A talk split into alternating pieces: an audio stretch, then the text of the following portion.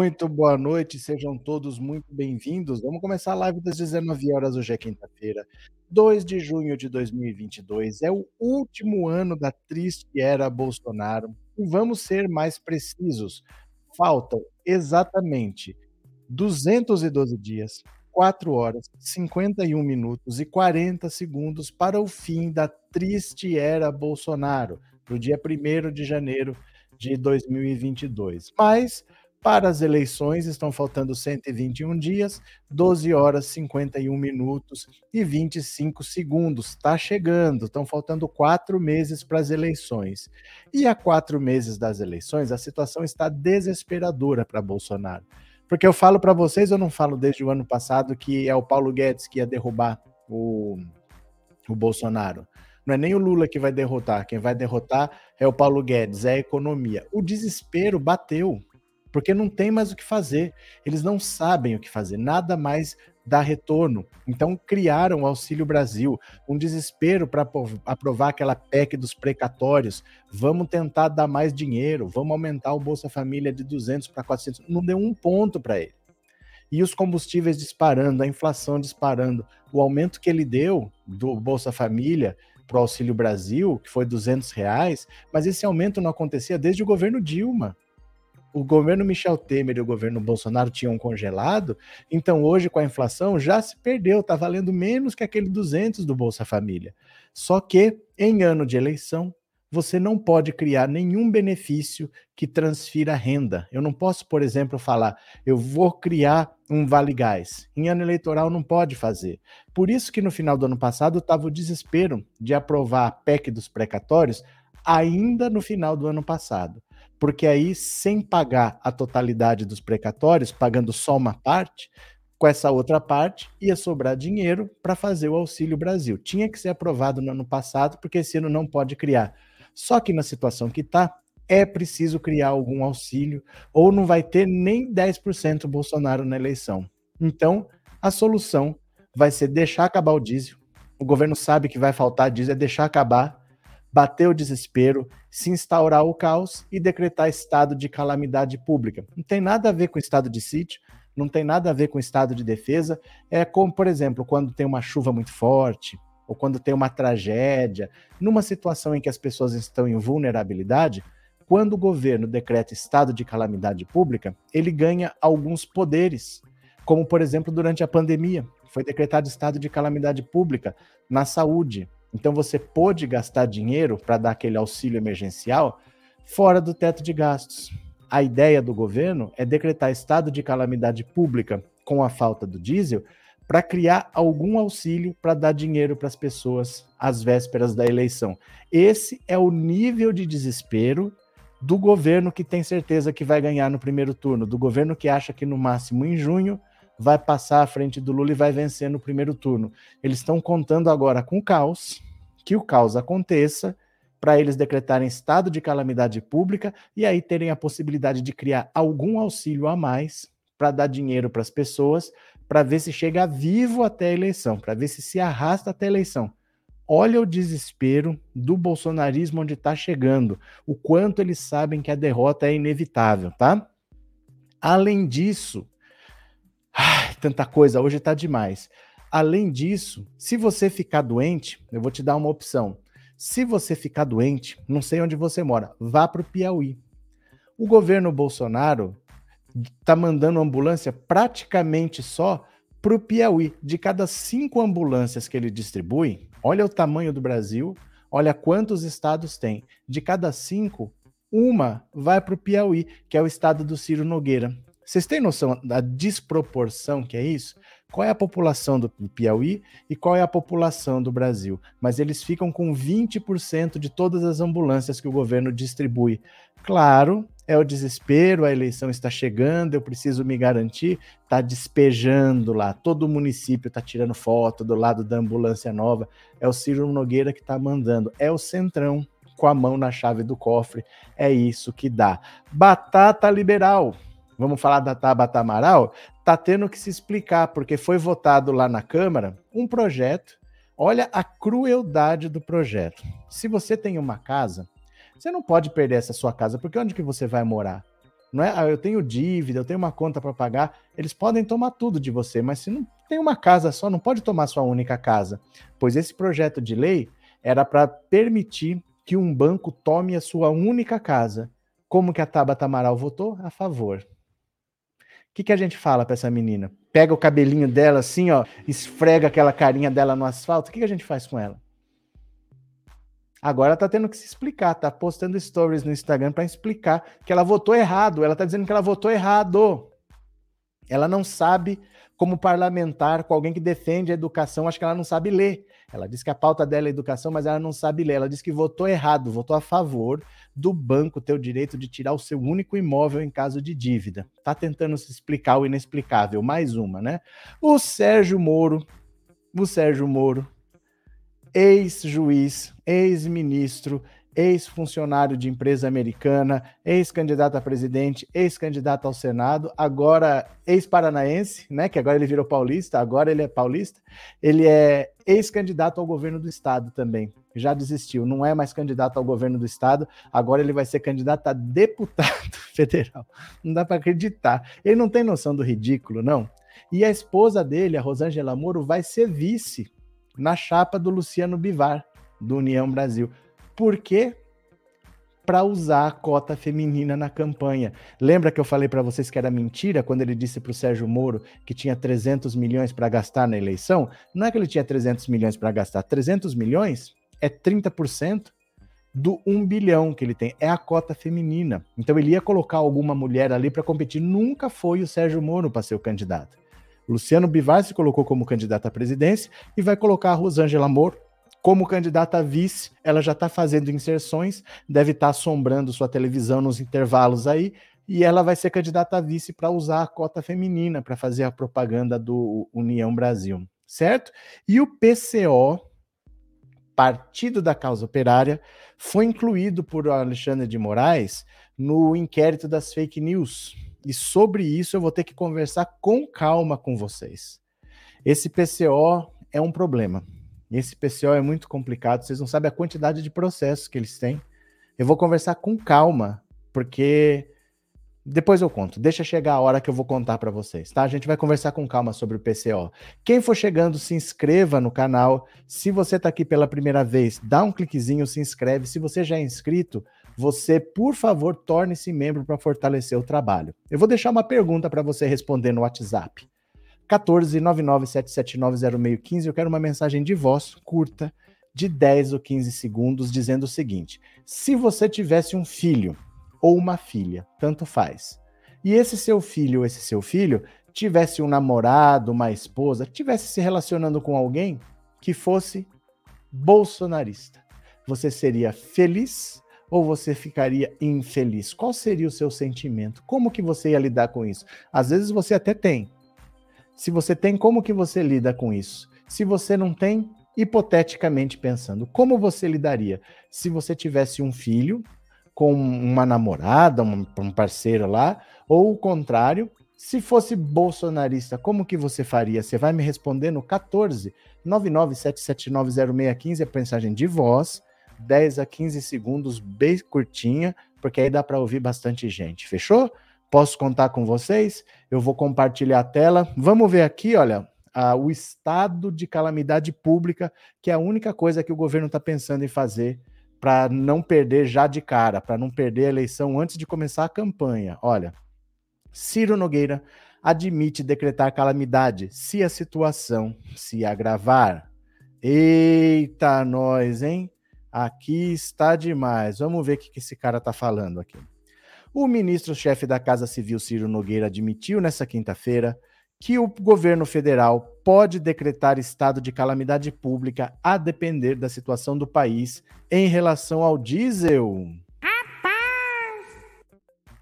Estado de calamidade daria poder ao governo para criar benefícios sociais em ano eleitoral, o que é vedado em situação normal. A legislação eleitoral proíbe a distribuição gratuita de bens, valores ou benefícios por parte da administração pública, exceto nos casos de calamidade pública, de estado de emergência ou de programas sociais autorizados em lei ou já em execução orçamentária no exercício anterior. Durante entrevista à CNN Brasil, o ministro disse que atualmente não vê necessidade de decretar calamidade no Brasil, mas caso a situação se agrave, será necessário. Vai depender da situação do país. A população está sofrendo hoje. Eu não vejo a necessidade desse estado de calamidade atualmente. Mas, se chegar a ponto de uma situação como essa, nós teremos que decretá-lo. Mas eu espero que isso não seja necessário. O país esteve sob estado de calamidade de março a dezembro de 2020 em razão da pandemia do coronavírus. A ala política ainda estuda qual será o argumento para o eventual estado de calamidade, mas a guerra entre Rússia e Ucrânia estaria, estaria entre os motivos. Olha isso, gente. Uma guerra do outro lado do mundo vai ser motivo para decretar estado de calamidade pública no Brasil, hein? O diesel está com alta demanda no mercado internacional no Brasil atingiu o maior valor da série histórica iniciada pela ANP, na semana passada, conselheiros da Petrobras se reuniram para debater as hipóteses de desabastecimento do diesel. De acordo com um comunicado enviado ao governo, o mercado global de óleo diesel poderá ficar ainda mais pressionado nos próximos meses. O Brasil é considerado estruturalmente deficitário em óleo diesel. No ano passado, por exemplo, quase 30% da demanda total do país veio de fora. Historicamente, o consumo de diesel é mais alto no segundo semestre em razão das sazonalidades das atividades agrícola e industrial. De acordo com representantes dos setores ouvidos pelo Metrópolis, há risco de desabastecimento no Brasil caso não haja sinais de que o preço no mercado será mantido.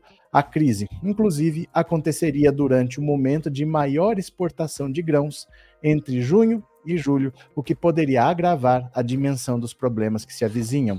O comitê de campanha do presidente Jair Bolsonaro considera a pauta prioritária em um cenário em que o mandatário da República trabalha para ser reeleito. Também na semana passada, o chefe do Executivo Federal disse que pior que inflação é o desabastecimento. Então, olha só, a que ponto o Brasil chegou.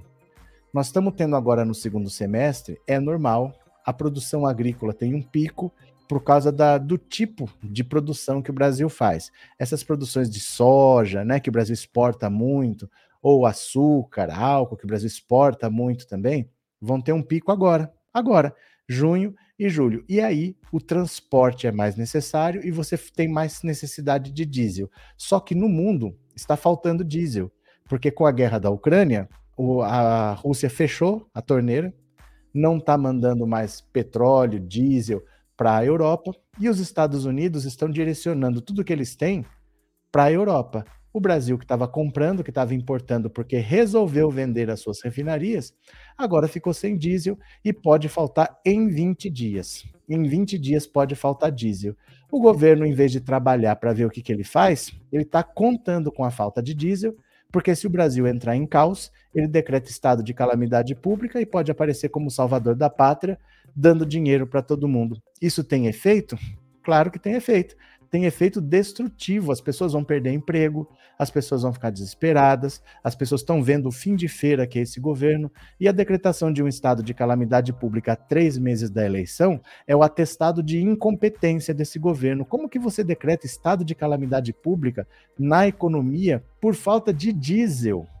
Sendo que o Brasil tem uma das maiores reservas do mundo. Olha, o Brasil quando descobrir o que tem no pré-sal, porque você está descobrindo ainda, você está achando novos campos, tal. A produção no pré-sal aumenta e as reservas aumentam 40% ao ano. O Brasil vai ser talvez o país com mais petróleo no mundo em reservas, porque tem muito petróleo no pré-sal. Como que a gente não tem diesel? É porque eles estão vendendo as refinarias, eles querem privatizar a Petrobras, estão vendendo parte por parte. Agora nós estamos dependendo dos Estados Unidos, os Estados Unidos não estão nem aí para nós, estão vendendo diesel para Europa, o diesel e o petróleo, está faltando para nós. Esse é o buraco que nós estamos. Bolsonaro está desesperado. Essa, esse é o golpe. O golpe que ele quer fazer é esse: tentar deixar o caos tomar conta, ver se na última hora ele aparece como salvador da pátria, dá dinheiro para todo mundo e ver se ele se recupera, gente. Não tem como. Quando chega nesse ponto, é porque já foi. Esse é o desespero do desespero. É como se eu falasse assim: se a minha casa pegar fogo, eu vou deixar pegar fogo de vez, porque a hora que não tiver mais o que fazer, eu vou chegar com um balde d'água. É isso que ele está fazendo. Né? Ele está esperando que tenha um caos para aparecer como salvador da pátria, como se fosse assim, né? A responsabilidade dele é gerir o Brasil, mas ele quer ser o salvador da confusão que ele deveria ter evitado. Deixa eu ver aqui, ó, que passou um super chat só para eu não perder. Só um segundo. Suzy, olá, cadê o nosso marreco preferido? O marreco. O marreco que é o, o ex-juiz, ex-ministro, ex-funcionário dos Estados Unidos, ex-paranaense, ex-candidato à presidência, agora ele é ex-governador também. obrigado, Suzy, obrigado pelo superchat. Lise, obrigado por ter se tornado membro de novo. Obrigado de coração pelo apoio, viu? Seja bem-vinda. Vamos ver aqui o que, que vocês estão falando? Enquanto esse desastre está ocorrendo, o idiota dos, da Zambesta falou que o Brasil se tornou a décima maior potência do mundo. É engraçado você ser a sexta e comemorar que se tornou a décima, né? Interessante. É, olha, estamos na segunda divisão. Você não subiu da terceira, você caiu da primeira, né? Estado de calamidade pública é a prova final do fracasso desse governo. Será mais um tiro no pé, a pá de cal no túmulo do Bolsonaro. Gente, isso não, não, pode ter isso no meu governo. É a mesma coisa que você falar assim: eu sou o dono da empresa de água. O que eu tenho que fazer é vender água. Acabou minha água. Como que eu posso ser o salvador da pátria porque eu cheguei com água hora que todo mundo estava com sede? Não era para ter faltado água. Né? Ninguém vai achar que ele é o salvador da pátria se ele está resolvendo um problema que ele tinha que ter evitado. Ele está lá para isso, ele ganha salário para isso, mas ele só quer andar de jet ski, né? É, Josafá, é duro aceitar que somos ricos, mas essa riqueza é concentrada apenas nas mãos dos acionistas, aí a desigualdade social começará a aparecer. Mas é, Josafá, eu vou discordar de você pelo seguinte: nós não somos ricos. Infelizmente, não. Porque, assim, é, riqueza tem várias maneiras de você considerar alguém rico. Teve uma época no feudalismo que ser rico era ter terras. Então, quem tinha terra era um senhor feudal, era rico. Depois veio o mercantilismo. Era rico quem tinha metais preciosos. Então, os portugueses, espanhóis vieram para a América atrás de ouro, prata. Era rico quem tinha metais. Depois passou a ser quem tem petróleo, depois passou a ser quem tem ouro de novo, né? Um outro ciclo. Mas hoje em dia é rico quem tem educação. Hoje em dia, riqueza é informação, é ter mão de obra especializada. Olha o Japão. O Japão é um país minúsculo, é um país que quase não tem recurso natural, porque é uma montanha muito pesada, não dá para morar. A população mora tudo apertada em, nas poucas áreas que são habitáveis, mas eles têm uma educação altíssima, é uma prioridade. Todo mundo a, entende a importância da educação para todos, não é para quem tem dinheiro. E eles são um país rico. O que eles não têm lá, eles compram. Você não precisa ter nada no subsolo, não precisa achar ouro, você compra desde que você tenha um povo altamente educado, altamente especializado. Então, você achar que o Brasil tem um PIB grande, não quer dizer muita coisa. O país só vai ser rico quando as pessoas estiverem muito bem educadas, preparadas para o mercado de trabalho, ganhando bem, produzindo. É assim, né? O conceito vai mudando ao, aos poucos, né? Silvia, se faltar diesel, será o atestado de burrice desse governo aí que o Bozo afunda e o povo não é burro. Tá certo. O governo do estado do Rio vai distribuir armas para PM da reserva remunerada. Din-din para isso tem. Aí chegam as chuvas e blau blau. Marcos Henrique. Quem puder, por favor, dê uma força, ó. Fica 10 minutinhos aqui, ó. Coloca o celular em cima desse código QR, você vai ser jogado. Nós temos uma a live lá também.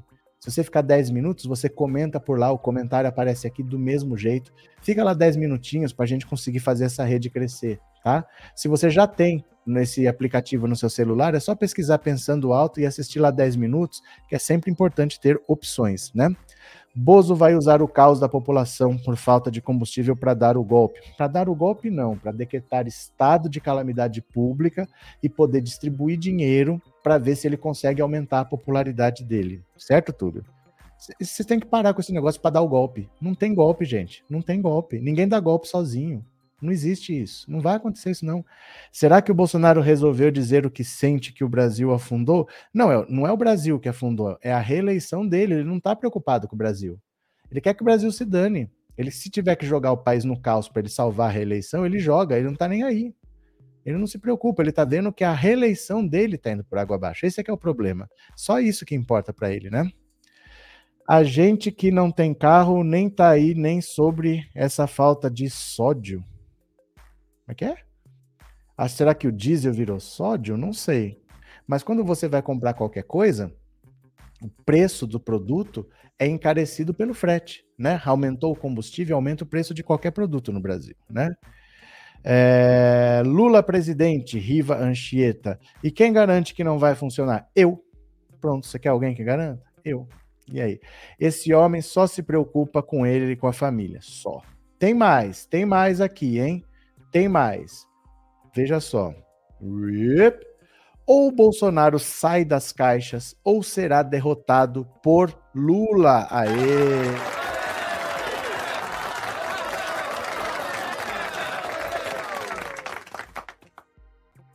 Então dê uma olhada aqui comigo. Uma coisa é o que alguns pesquisadores amigos do governo e auxiliares mais próximos de Bolsonaro dizem em segredo a jornalistas para que seja publicado. Outra coisa é o que nem, Bolsonaro, que nem a Bolsonaro eles têm coragem de dizer com todas as letras. Outra, por fim, é o que só dizem entre eles mesmos e em voz baixa. As jornalistas dizem que a campanha mal começou, que a economia estará melhor em setembro próximo e que a munição a ser disparada contra Lula será capaz de causar-lhe sérios danos, no limite até feri-lo mortalmente. A depender do grau de ceticismo do jornalista, eles carregam mais ou menos na tinta. Entre eles, para descrever a situação do presidente, usam uma figura de Bolsonaro metido em caixas, sem conseguir romper os limites de cada uma para crescer. Cada caixa representa um tipo de eleitor, por gênero, cor, religião, nível de renda, nível de escolaridade, região do país onde habita e assim por diante. A única caixa que permanece aberta é a dos evangélicos, onde ele ainda tem espaço para crescer. Mas ali, Bolsonaro, desde o início, apostava todas as suas fichas, Lula também está crescendo. Disso tudo, a Faria Lima, centro financeiro do país de São Paulo, está ciente, embora insatisfeita. Olha, Bolsonaro está travado, ele não consegue crescer porque a rejeição dele é altíssima, a maneira como ele não governa o país é nítida, a gente vê a agenda dele aqui todo dia e ele não trabalha, ele simplesmente não trabalha. Então, agora que faltam quatro meses para a eleição, não há o que fazer. Ah, mas quem garante que não vai dar certo? Gente, nada que ele faz dá certo. Ele não fez o auxílio emergencial para melhorar a popularidade dele. O Lula está vencendo no primeiro turno. O que, que ele fez que deu certo em quatro anos? Nada dá certo.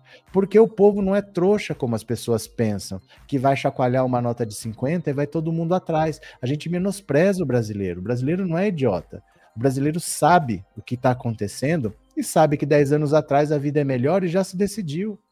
Não é assim que as pessoas, ah, não, tudo bem, me dá 50 reais que eu dou, quero mais quatro anos desse sofrimento. Ninguém quer mais quatro anos desse sofrimento. Isso é meio óbvio, né?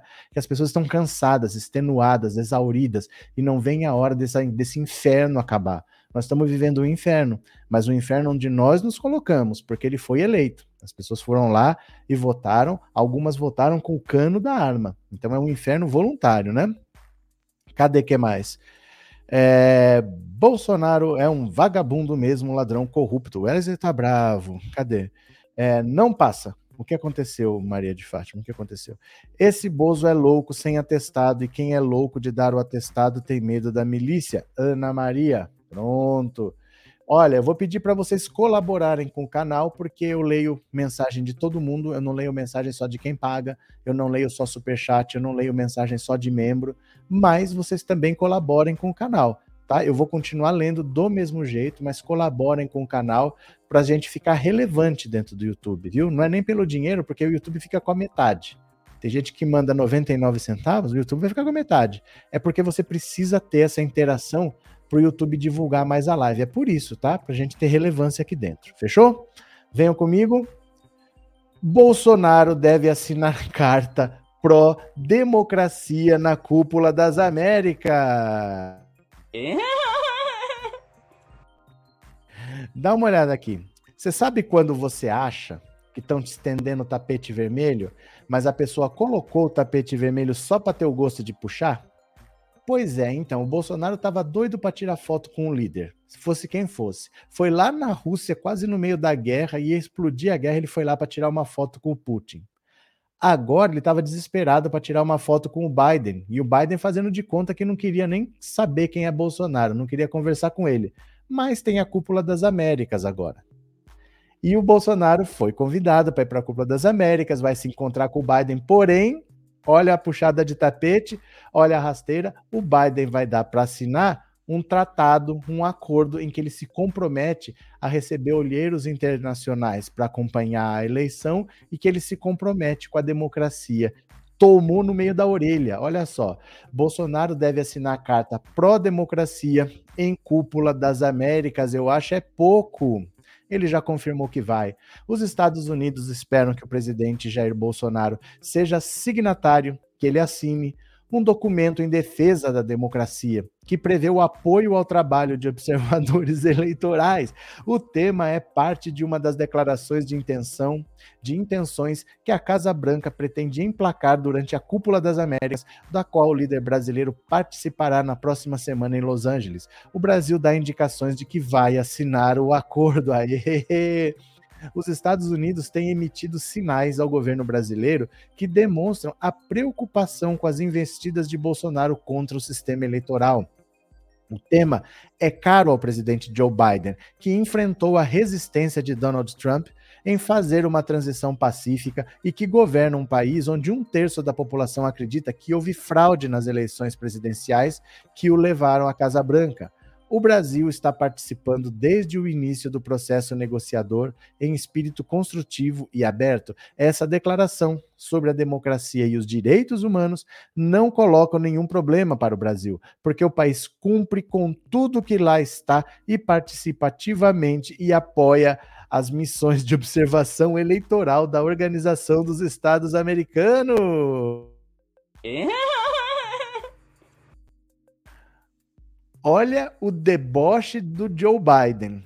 Ele vai mandar o Bolsonaro se comprometer com a democracia, se comprometer a não dar golpe, se comprometer a aceitar observadores internacionais e ainda debocha. Olha, essa declaração não coloca nenhum problema para o Brasil, porque o país cumpre tudo que lá está e participa ativamente e apoia as missões de observação eleitoral da OEA informou, afirmou o embaixador debochado Pedro Miguel da Costa e Silva, secretário das Américas do Ministério das Relações Exteriores. O Brasil não está na lista de países que têm problemas com missões eleitorais, acrescentou o diplomata. Em abril deste ano, o Itamaraty se incomodou com a intenção do Tribunal Superior Eleitoral de buscar apoio de observadores internacionais europeus nas eleições. Em nota, o Ministério das Relações Exteriores disse que não é da tradição do Brasil ser avaliado por organização eleitoral da qual não faz parte. A Cúpula das Américas, no entanto, é organizada no âmbito da OEA, da qual o Brasil é integrante. Os Estados Unidos sabem que todos temos trabalho a fazer para construir uma democracia forte e inclusiva no hemisfério, inclusive aqui em casa, afirmou Brian Nichols, secretário de Estado adjunto para assuntos do hemisfério ocidental em entrevista coletiva. Para a base bolsonarista, Biden é visto como um representante da esquerda global. Por isso, o chefe do Planalto resistia em comparecer à cúpula. A postura mudou quando os Estados Unidos asseguraram que ele terá um encontro bilateral com Biden e que poderá levantar temas de interesse do lado brasileiro. A ideia é provocar declarações que possam ajudá-lo na campanha. Pronto, caiu no golpe. Caiu no golpe. Não, Pode vir, tá de boa, vamos conversar. Você pode falar o que você quer. Agora botaram uma carta para ele assinar, onde ele se compromete com a democracia, se compromete a aceitar observadores internacionais da OEA e o cerco fechou. Agora ele está se comprometendo a receber uma, vamos dizer, uma auditoria externa nas eleições brasileiras. Era tudo que ele não queria, né? Márcia Feliciano, obrigado pelo super sticker. Muito obrigado de coração.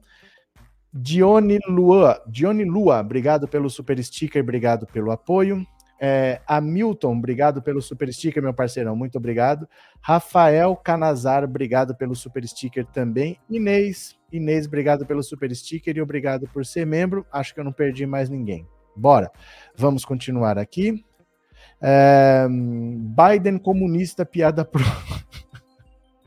Gente, nos Estados Unidos só tem extrema direita e direita. Conversa o resto, né? Ah, os Minions são engraçados. Enquanto falam que o Bozo ganha no primeiro turno, ficam falando que não irão aceitar os resultados das eleições. Gente bipolar. Não é que eles são bipolares, eles nem sabem o que eles estão falando, eles só estão repetindo. Eles estão repetindo. Né? Então eles ouvem isso do Bolsonaro, cada hora ele fala uma coisa, que ele não vai aceitar o resultado da eleição, dali a pouco ele solta que ele vai ganhar no primeiro turno. E eles repetem, eles nem param para pensar do que eles estão falando, né? Cadê? É, Luiz Doroteu, boa noite. Caso venha a faltar combustível, o STF poderia barrar a, por falta de finalidade. Poderia barrar. Já que a ação seria. É que assim, não é uma questão jurídica. Não é uma questão jurídica, é uma questão prática. Se não tem combustível, você vai fazer o quê? O que, que o STF tem a ver com isso? Olha, o STF não faz nada. Você tem que ir ao STF e pedir para ele fazer alguma coisa. Eu bati no seu carro. Você, é, você fala, por que você bateu no meu carro? Você não abre o olho? E eu falo, não quero saber. Vá atrás dos seus direitos. O juiz vai lá para decidir ou, ou você que tem que ir? Se você não for na justiça, o juiz nunca vai vir aqui para decidir nada. O STF ele não vai fazer as coisas. Ele vai ter que ser provocado por alguém. Aí a pessoa vai argumentar o quê? Você entendeu? Não é uma questão jurídica pura e simplesmente, isso é uma decisão política. Não é uma decisão jurídica. Se é uma questão ju ju jurídica, ju jurídica, se é uma questão jurídica, você fala que é inconstitucional, tal, mas se não, é uma decisão política do governo, né? Não é uma questão jurídica, em princípio. Vamos esperar para ver. Vamos esperar para ver. Riva Anchieta, obrigado pelo superchat de coração. Rosa Faria, professor, boa noite. Por favor, manda a a cobrinha no Telegram? Não, não mando cobrinha no Telegram. Depois eu mando, tá? Pode deixar. É, Márcia Feliciano, obrigado pelo super sticker. Valeu? Muito obrigado. Esse governo é uma calamidade, com Guedes não há solução. Não, com Guedes não há solução. Isso aí não tem jeito, isso aí vocês não esperem solução dentro do governo é, Guedes, né? Dentro da administração Bolsonaro. Mas lá vem Lá vem, quando tudo está perdido, lá vem para a gente se divertir a famosa treta na direita, treta na direita.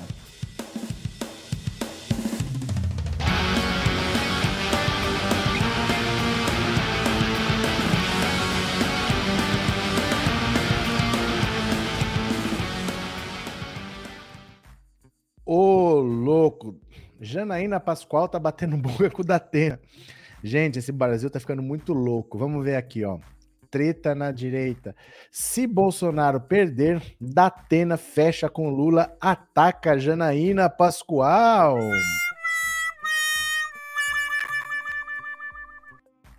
Pré-candidata ao Senado por São Paulo nas eleições deste ano, a deputada estadual Janaína Pascoal acha estranho o presidente Jair Bolsonaro apoiar José Luiz da Atena na disputa pela vaga, porque ela quer ser apoiada, né? Ela também é candidata ao Senado, o Datena também é, mas o Bolsonaro está apoiando o Datena e não ela.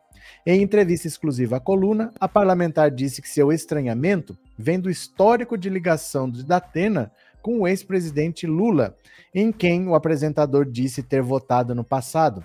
A preocupação de Janaína se estende ao empresário Paulo Scaff, apontado como plano B de Bolsonaro na disputa ao Senado por São Paulo este ano, caso da Atena desista. A minha preocupação como cidadã é a seguinte: se o presidente Bolsonaro perde e essas pessoas da Atena ou Scaff são eleitas senadores, eu acredito que eles fecham com o Lula. Na entrevista, Janaína lembrou a declaração de Datena dizendo que seu último voto à presidência foi em Lula. Também mencionou uma possível proximidade de SCAF com Lula e o PT.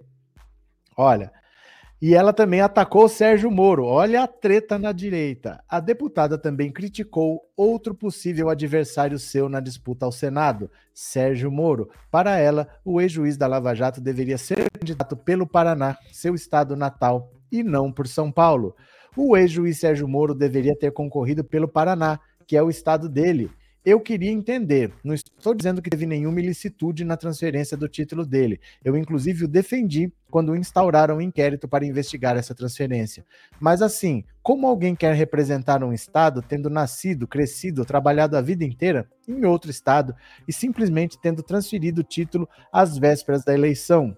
A situação de Moro é parecida com a do ex-ministro Tarcísio de Freitas, que apesar de ter nascido no Rio de Janeiro e ter feito carreira em Brasília, é pré-candidato de Bolsonaro ao governo de São Paulo. Nesse caso, porém, Janaína afirmou que deverá votar em Tarcísio mesmo assim, até mesmo se o ex-ministro da Infraestrutura não escolhê-la como candidata ao Senado em sua chapa. Então, olha só.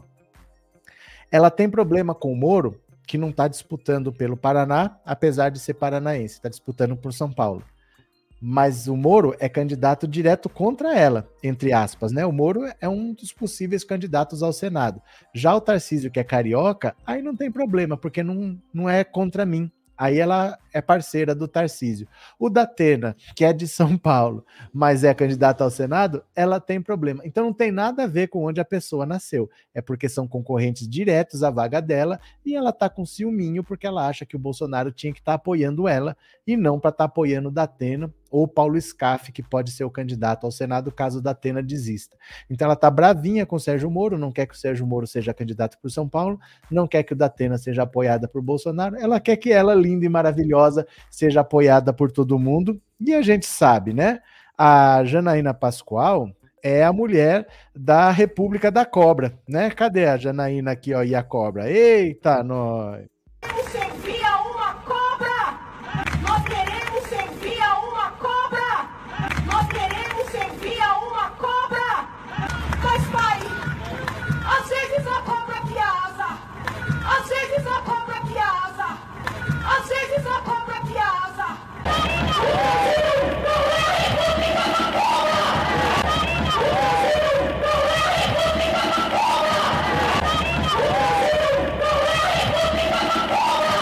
Meu Deus do céu, meu Deus do céu. O bolsonarismo tem umas figuras que é difícil da gente entender de que buraco que saíram. Meu Deus do céu, viu? É, quem for chegando, já deixa o seu like. Márcia, boa noite. Cadê? É, isso tá uma avacalhação, é vale tudo, com certeza. Janaína doida, até o próprio Bozo afirmou que votou no Lula no passado. Olha, não só votou no Lula, como votou com o Lula, porque o Lula governou com o Centrão e o Bolsonaro sempre foi um deputado do Centrão. Então ele era base de apoio do governo Lula, ele era base de apoio do governo Dilma e nunca reclamou. O Bolsonaro sempre votou no Lula e com o Lula. Isso daí não dá pra gente fugir. O Lula governou com o Centrão e ele era do Centrão, né? Cadê quem mais? É, se alguém der uma vassoura, ela voa. Não sei, ela tá voando com a bandeira? Já, né? Não sei. Meu Deus. Proativa, Bolsonaro quer o caos social, assim ele privatiza tudo. E ele está lá para isso. Jesus, esses gados são todos loucos. Eu perguntei para vocês, 14 997790615, o que, que você faria se um filho ou uma filha sua tivesse se relacionando com um bolsonarista? Então vamos dizer que o seu filho ou a sua filha tá com alguém tá lá com um parceiro, e essa pessoa é gado, desses gado alucinado. Imagina o seu filho namorando a Janaína Pascoal. A Carla Zambelli. Imagina que aconteça um negócio desse. O cara aparece lá com a Sarah Winter e os 300 do Brasil. O que, que você faria? Caso você tivesse um filho ou uma filha nacionando um bolsonarista ou uma bolsonarista. Conta para mim, no 14, mensagem de áudio 10, 15 segundos, mensagem curta para dar para ouvir bastante gente. 14 997790615, tá? Michele, obrigado pelo super sticker e obrigado por ser membro, viu? Muito obrigado. Deixa eu ver. Gil, boa noite, companheiros, indo para o roxinho. Valeu, minha querida. Muito obrigado, viu? Aqui, cadê, cadê, cadê? Talvez seja de uma cobra que essa Janaína precisa. Sandra, que coisa feia. Cadê? É, Ave Maria, professor, mas eu? O que, que eu fiz? Eu não fiz nada. Agora que. Desculpa. Não dá, não dá. Eu vou ter que dividir isso com vocês.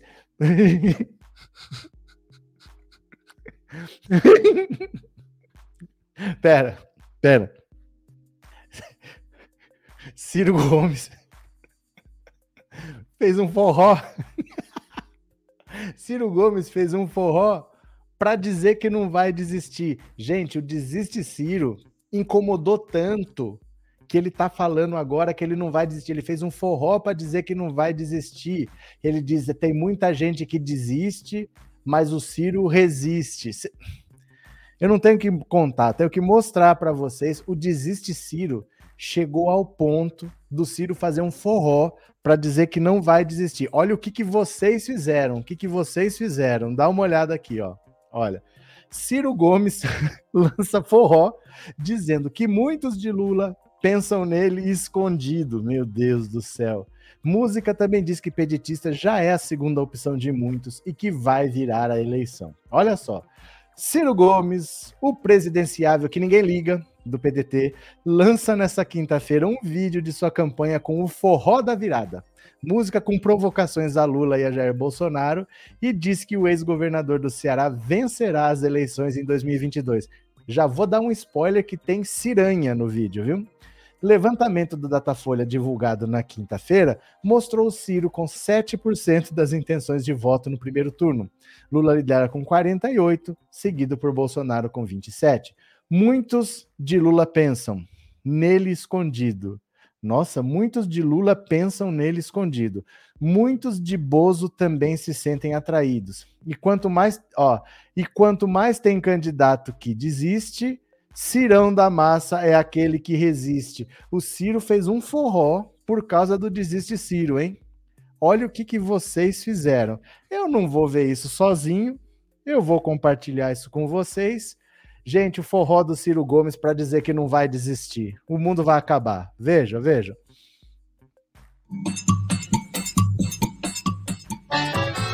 Ainda é cedo para pensar em eleição, mas eu já tenho nome no meu coração. Também tem gente que hoje pensa diferente, mas que me diz que talvez mude lá na frente. Toda pesquisa mostra que o Ciro Gomes chama a atenção das mulheres e dos homens. O Ciro tá dentro do seu coração, e já não é a primeira, é a segunda opção. Muitos de Lula pensam nele escondido, muitos de Bozo também se sentem atraídos. E quanto mais tem candidato que desiste, Cirão da Massa é aquele que resiste. Por isso digo, com total convicção, que Ciro Gomes vai virar esta eleição. E Ciro Gomes vai ganhar seu coração. Por isso digo com total convicção que Ciro Gomes vai virar esta eleição. Que Ciro Gomes vai ganhar seu coração.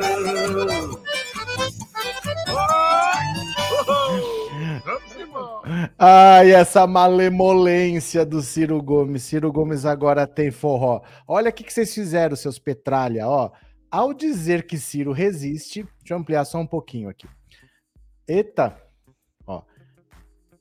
Cadê? Deu um pulo aqui. Ao dizer que Ciro resiste, a música faz referência à pressão feita por petista, seus petralha vagabundo para que ele abandone a candidatura para ajudar Lula a vencer Bolsonaro já no primeiro turno.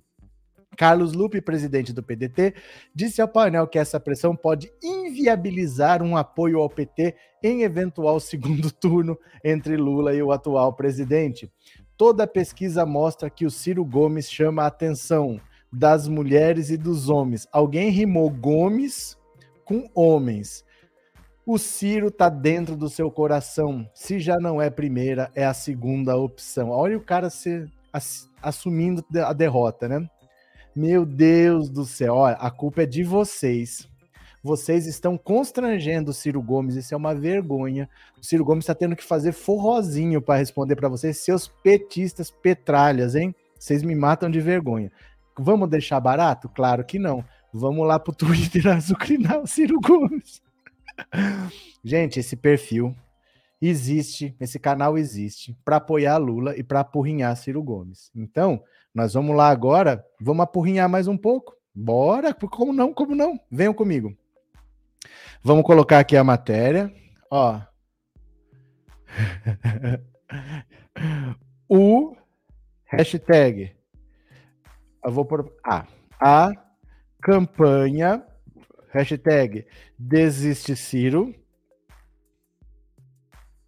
está incomodando tanto Ciro Gomes que ele até fez um forró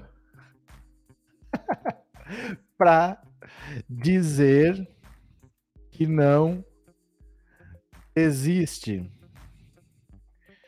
Ciro, Ciranha, caia na real, pegue a reta, siga o Dória e com voyage, voyage, mon ami. Pronto. Hashtag de novo desiste Ciro. Hashtag Paris Mon Amour. Pronto, olha que beleza. A campanha Desiste Ciro está incomodando tanto Ciro Gomes que ele até fez um forró para dizer que não desiste. Ciro, Ciranha, dois pontos. Pronto. Caia na real, pegue a reta, siga o Dória e bom voyage, mon ami. Hashtag Desiste Ciro, hashtag Paris Mon Amour. Pronto. Que coisa mais linda. Ganhamos um forró. Que ganhamos não, vocês ganharam, porque vocês é que são petralha que não vale nada. Então vou colocar aqui para vocês. Olha o que, que vocês fizeram. Vocês estão incomodando o Ciro Gomes, isso não se faz, hein? Isso não se faz. Vocês estão destruindo futuras pontes num eventual segundo turno. Ó, clica aí, vai direto para lá hashtag Desiste Ciro, hashtag quando você retweetar também nos comentários, deixa o seu like. O Ciro tá ficando chateado, se ele tá chateado, eu estou feliz, tá bom? Olha só, olha só, Sônia. Ciro me respondeu e eu respondo de volta, desiste Ciro. Ai, meu Deus, vai lá, vai lá, vai lá. Mas ó, vocês não valem nada, vocês estão destruindo futuras pontes, hein? Ó, ó, olha como vocês são, olha como vocês são. Vocês vão lá, né? Então pronto. Ai, meu Deus, vocês me desculpem, viu? Vocês me desculpem. Mas dá, dá uma olhada aqui, ó. Vamos falar agora do Sérgio Moro, o nosso boneco doido. Cadê aqui, ó? Cadê o Moro, boneco doido que não sabe para onde vai? Moro, boneco doido.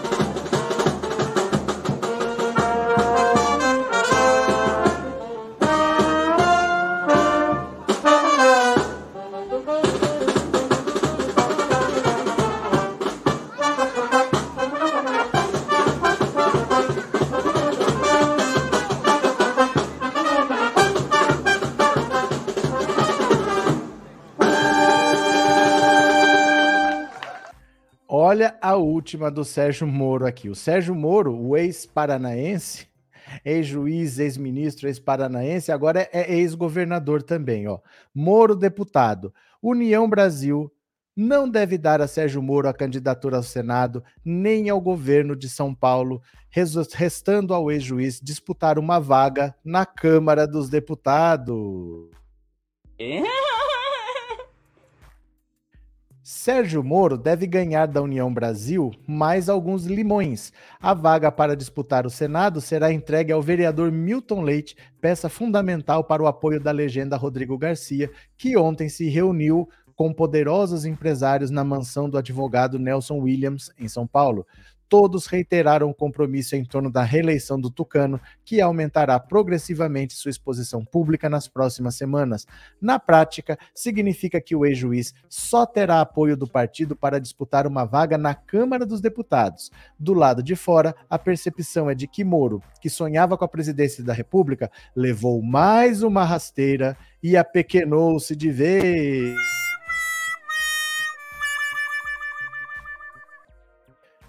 Como escrevi em fevereiro, ser deputado federal não é pouca coisa. Ulisses Guimarães nunca foi senador, governador ou presidente. Na Câmara, conduziu a elaboração da Constituição de 98, goste-se ou não do texto que ainda vigora, certo que o MDBista entrou para a história. Olha que passada de pano, hein? Dizer que Sérgio Moro agora é importante porque vai ser deputado.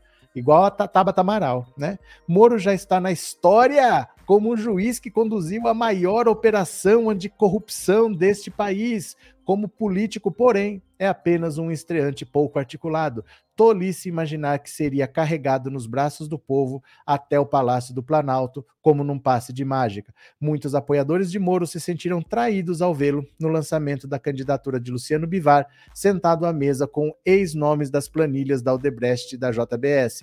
Mas a eleição de Jair Bolsonaro e a posterior destruição da Lava Jato já mostraram como o sistema pode ser resiliente. Sniff, sniff. Se Moro quer fazer a coisa certa na política, deve abraçar a candidatura a deputado e buscar atrair outros nomes qualificados, evitando servir como puxador de votos de personagens menores. Pode negociar desde já o apoio do partido ao comando de uma comissão estratégica como a CCJ.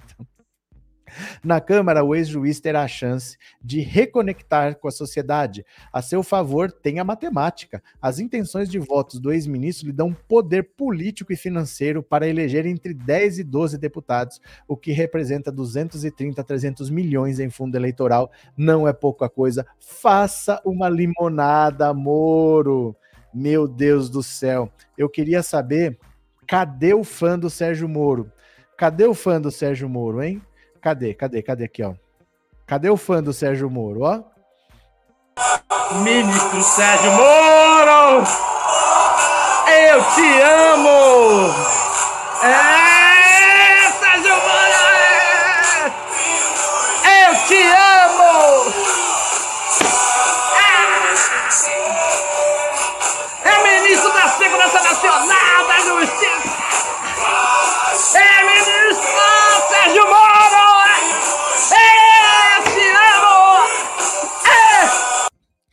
Meu Deus do céu, hein? Nós estamos bem, gente, nós estamos bem. É só gente alucinada no país, mas tá tudo bem. Inês, eu não fiz nada, a culpa é sua, mas só para variar, desiste Ciro e Ciranha. Cine, é, Inês a dissimulada, não fez nada, né? Deixa eu ver se eu perdi algum superchat por aqui. Deixa eu ver se eu perdi, eu acho que eu perdi algum. Deixa eu ver se eu perdi algum. Inês. Bora lançar o forró do Desiste Ciro. Beleza? Philosopher Homebrewer, obrigado, viu? Obrigado pelo super chat. Deixa eu ver se eu tô perdendo mais algum. Maria Cadengue, obrigado pelo super sticker, muito obrigado. Eurípides, boa noite. Como pode um ser humano como o Bolsonaro destruir tanto país em tão pouco tempo? Haja trabalho para o nosso futuro presidente, é 13 na cabeça. Eurípides, destruir é rápido difícil é construir, né? Se você tiver uma casa para construir, pode levar mais de um ano, mas para destruir dá para destruir num dia. Então, infelizmente, quando se deu caneta para esse cara, imagina que você dá uma gilete na mão do macaco. Ele pode fazer qualquer coisa, menos se barbear, né? Michele, obrigado pelo super sticker. Deixa eu ver se eu não perdi mais nada. Pronto, acho que não. Acho que eu não perdi mais nada, não. Acho que não. Então, pronto. Moro deve esperar as eleições municipais para ser candidato a vereador de Curitiba, não de Maringá, de Maringá. Ele mesmo dá material, depois reclama. Que decadência. Márcia tá demais. Obrigado, viu, Márcia? Obrigado pelo superchat, obrigado por ser membro.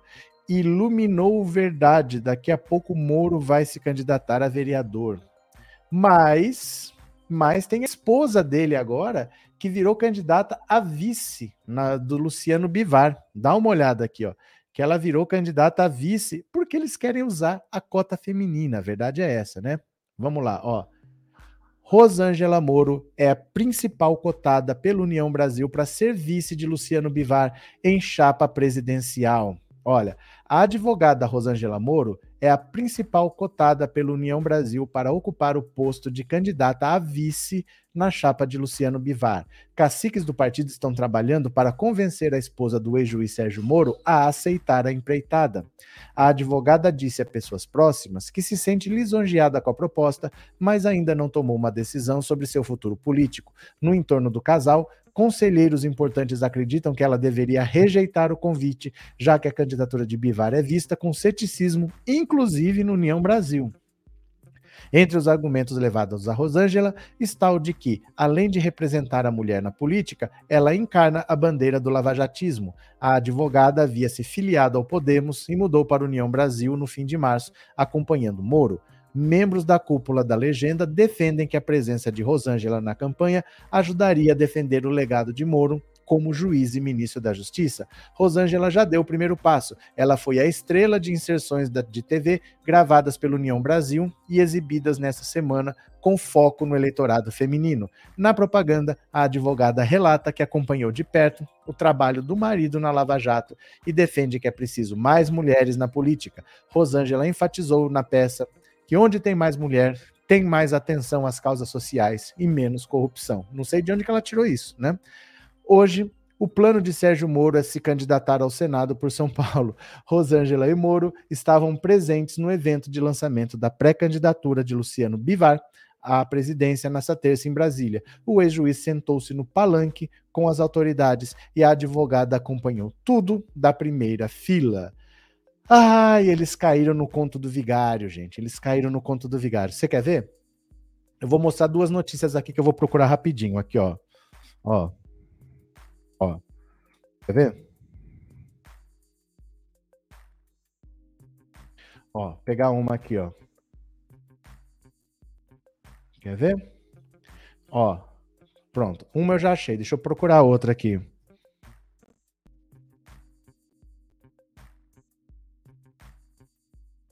Sérgio Moro que não percebeu, né? Quer ver? Quer ver?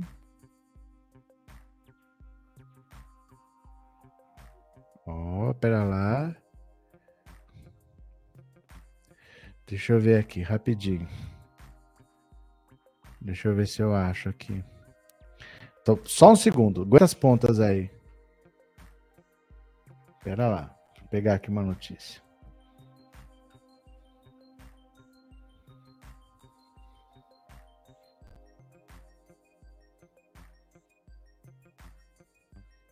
Pera lá.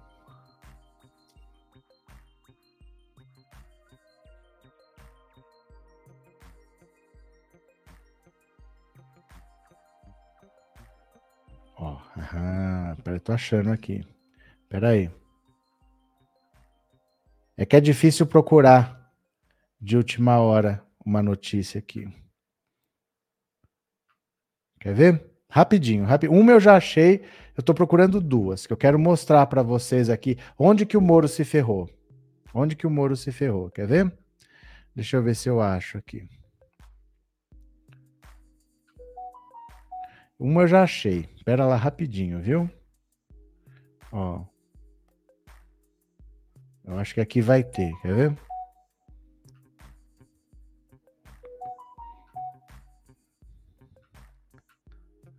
Ah,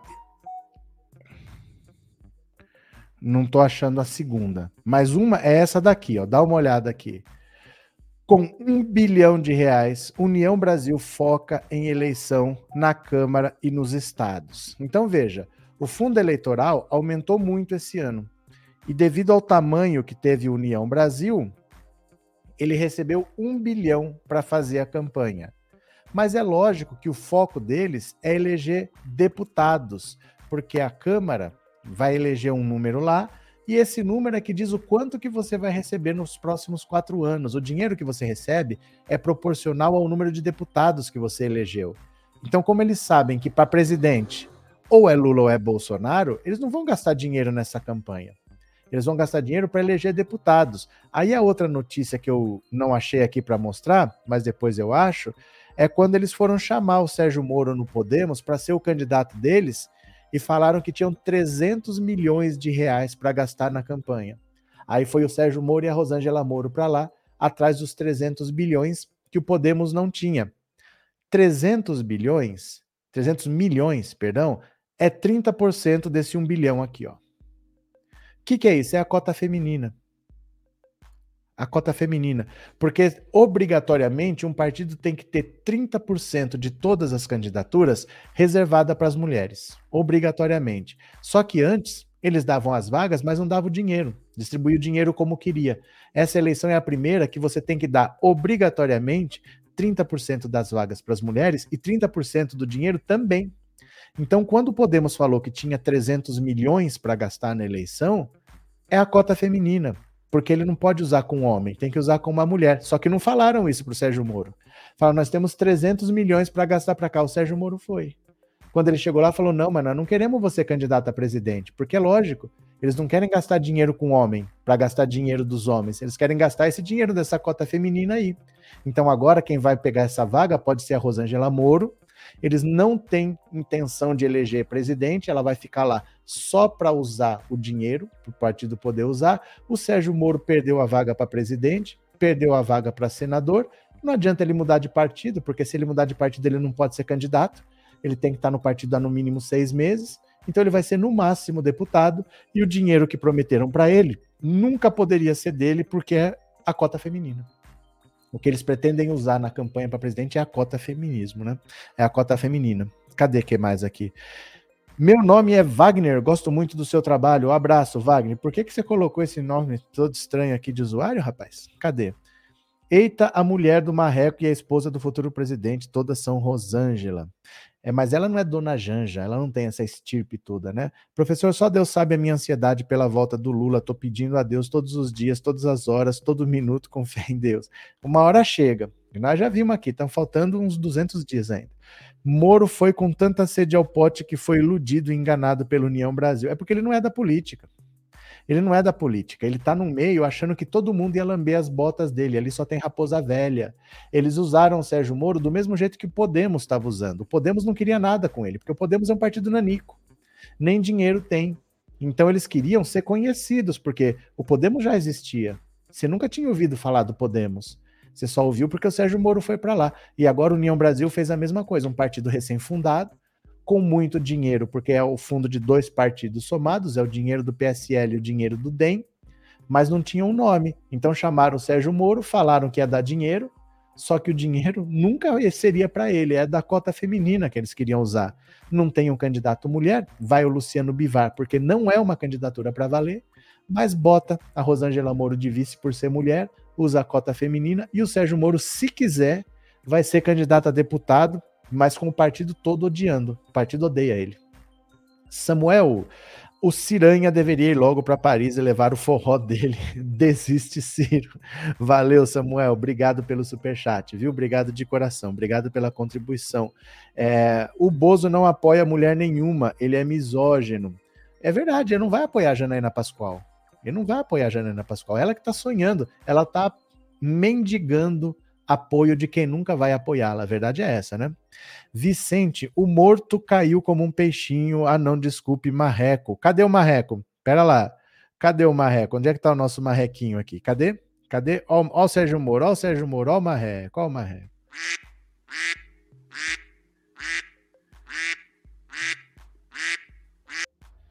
Ai, meu Deus do céu, meu Deus do céu. Agora, deixa eu falar aqui, ó. Pera lá.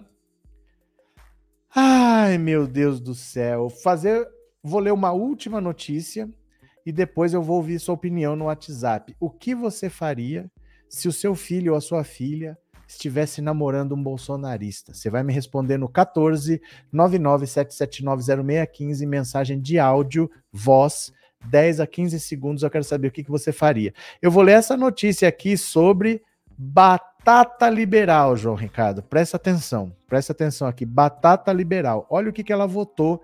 Tá toda enrolada tentando explicar o voto. Ó. Pressionada por internautas, Batata Liberal diz que votou errado em destaque do projeto que permite a bancos tomar a casa dos devedores. O golpe tá aí. Esfrega, esfrega no asfalto. O que, que faz com essa pessoa aqui?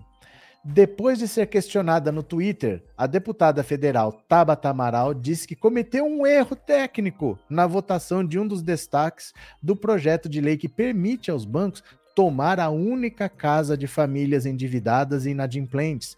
Ela votou contra o mérito da proposta, mas um voto sim em um dos destaques foi divulgado como uma posição favorável à lei e causou polêmica nas redes sociais. Em pronunciamento no seu perfil, Tabata afirma que seu voto diversas vezes, que votou diversas vezes pela obstrução da votação. O erro, ela explica, aconteceu na hora de votar três destaques que retiravam do projeto de lei justamente a parte que gerou mais polêmica. Em dois deles eu votei corretamente, mas no outro, não. Peço desculpas, eu já enviei um ofício à Câmara retificando meu voto, mas é importante dizer: eu sou humana e, assim como vocês, vou infelizmente cometer erros técnicos. O que nunca exigiu é um erro contra os meus valores. Ai, meu Deus do céu. Olha só.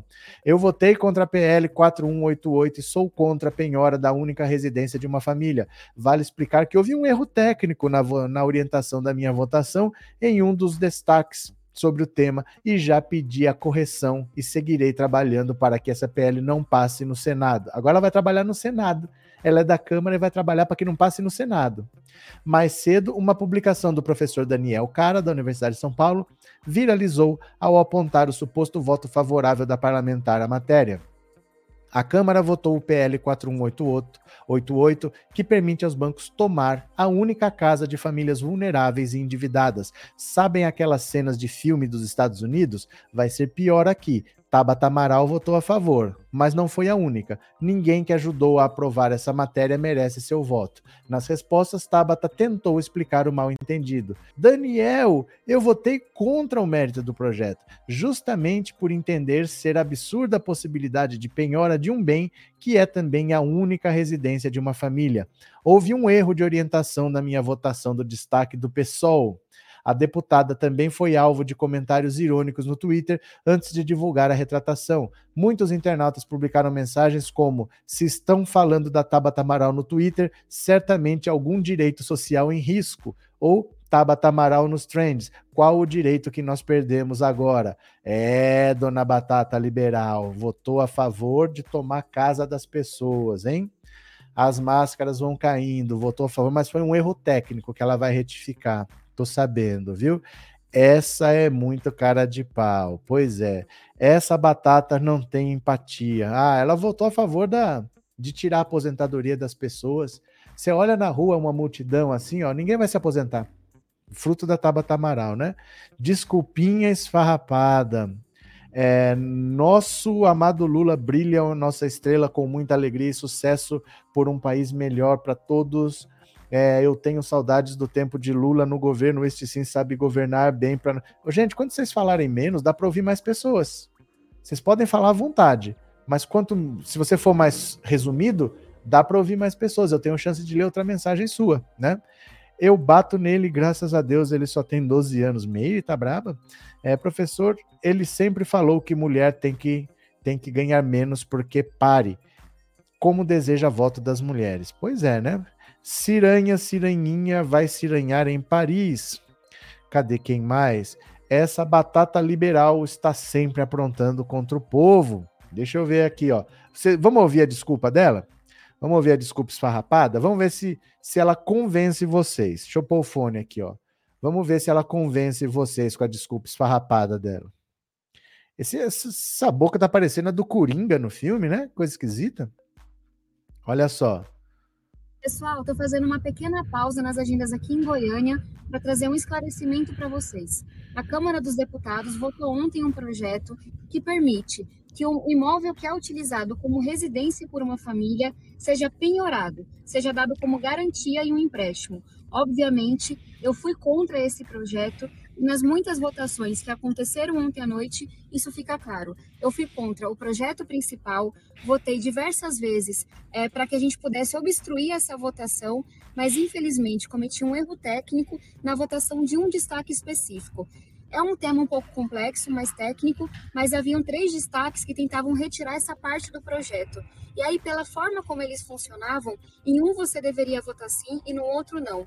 Infelizmente, eu acabei cometendo um erro técnico com a minha equipe nesses três destaques que tentavam fazer a mesma coisa. Em dois deles, eu votei corretamente, mas em um deles não. Eu peço desculpas, eu já enviei um ofício à Câmara retificando meu voto mas é importante dizer, eu sou humana e assim como vocês, vou infelizmente cometer erros técnicos. O que não existe e nunca existiu é um erro contra os meus valores. E eu peço a vocês que me ajudem a combater as fake news que estão sendo espalhadas por má fé, por razões políticas, por pessoas que, enfim, de forma mal intencionada, estão dizendo que eu fui a favor desse projeto.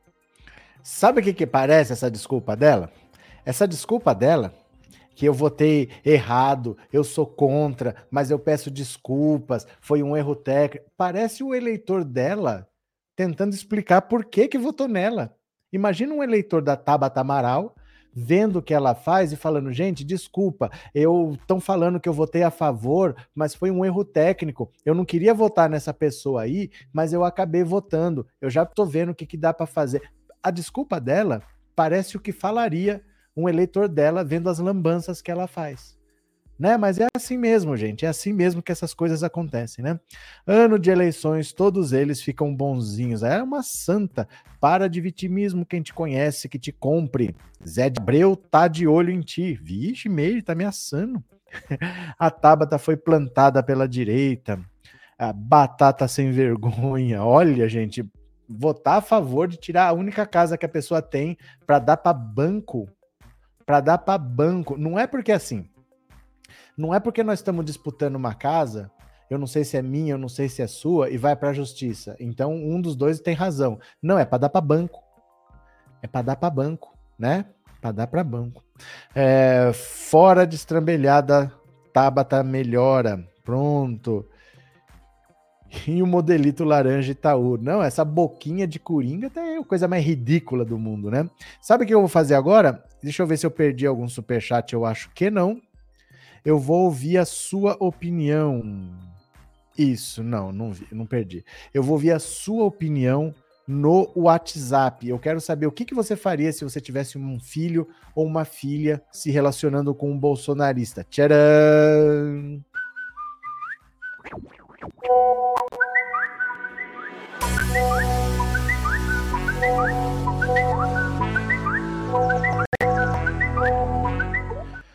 Vamos ver o que, que você me responde?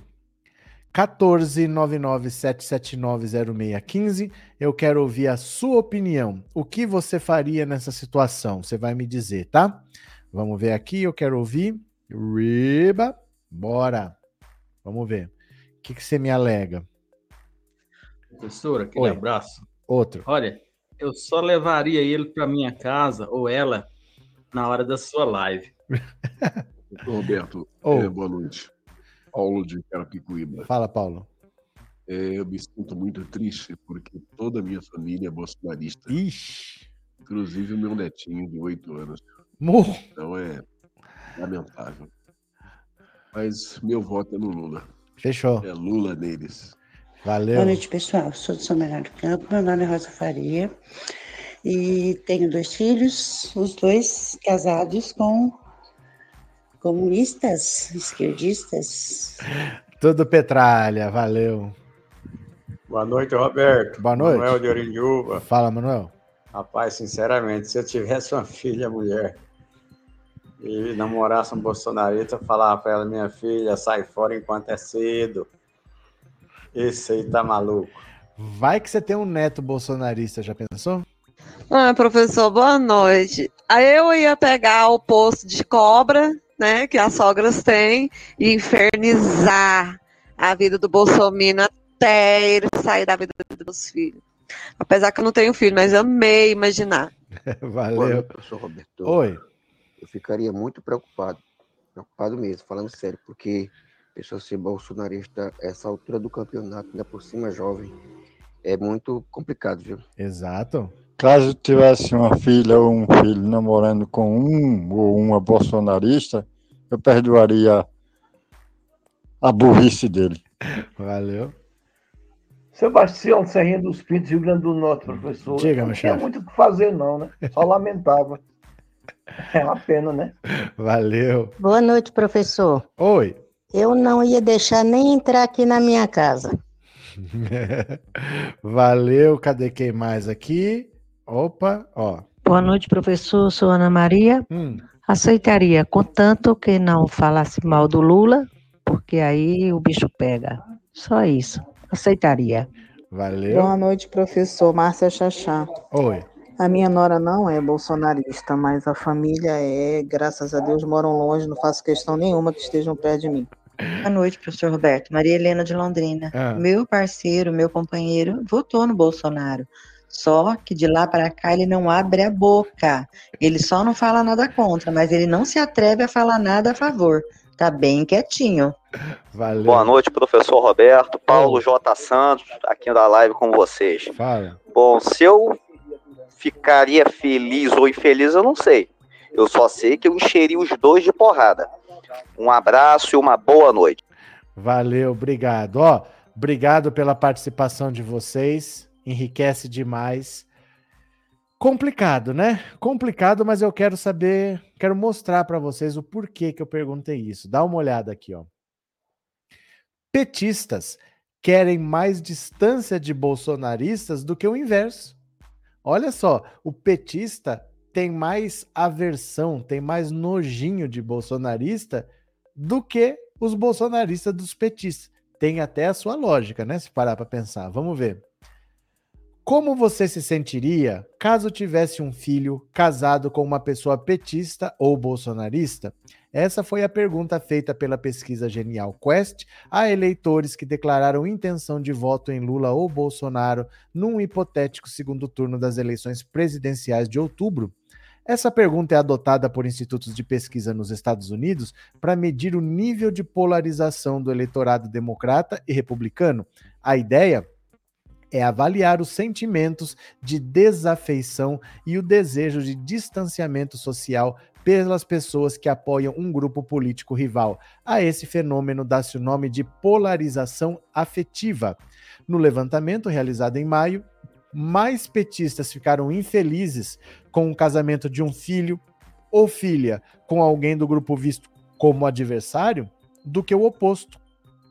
Entre os eleitores de Lula, 29% afirmaram que ficariam muito infelizes com isso e 14% que se sentiriam infelizes, totalizando 43%.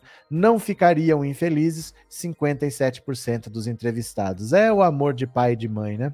Já entre os eleitores de Bolsonaro, 19% dizem que ficariam muito infelizes e com isso, com isso, e 9 infelizes somando 28. Outros 71% afirmaram que não ficariam infelizes. A margem de erro é de 4 pontos. Então, olha, enquanto a rejeição dos petistas ao Bolsonaro é de 43%, a rejeição dos bolsonaristas aos petistas é de 28%. Para efeitos de mensuração, a pesquisa considera que polarizados os eleitores que se sentiram muito infelizes ou infelizes com a situação.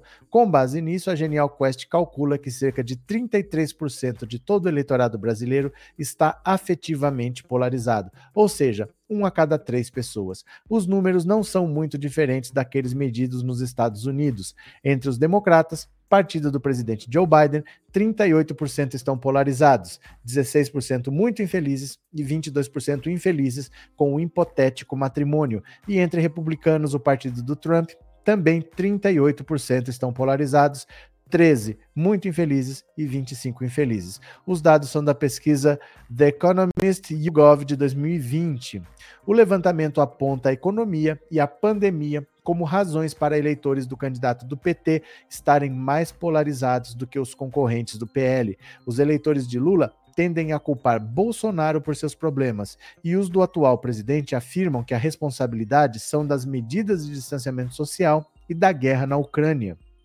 Por exemplo, entre os eleitores do ex-presidente, cuja capacidade de pagar as contas melhorou nos últimos três meses, os polarizados representam pouco mais de um terço, enquanto a maioria é de não polarizados. Ao mesmo tempo, dos eleitores de Lula que afirmam que Bolsonaro mais acertou do que errou no combate à Covid, menos de um terço são de polarizados. O eleitor polarizado é também o subgrupo que já teve o voto mais consolidado, não abrindo espaço para um candidato ou candidato alternativo. De acordo com a pesquisa, entre os eleitores de Bolsonaro, os afetivamente polarizados confiam menos na urna eletrônica do que os não polarizados.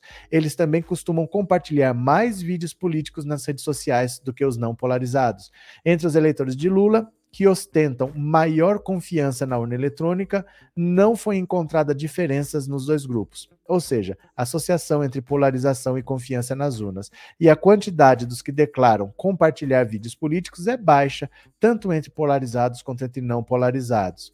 Por fim, o dobro dos entrevistados dos grupos polarizados de Bolsonaro defende que Bolsonaro não aceite a derrota em relação aos não polarizados.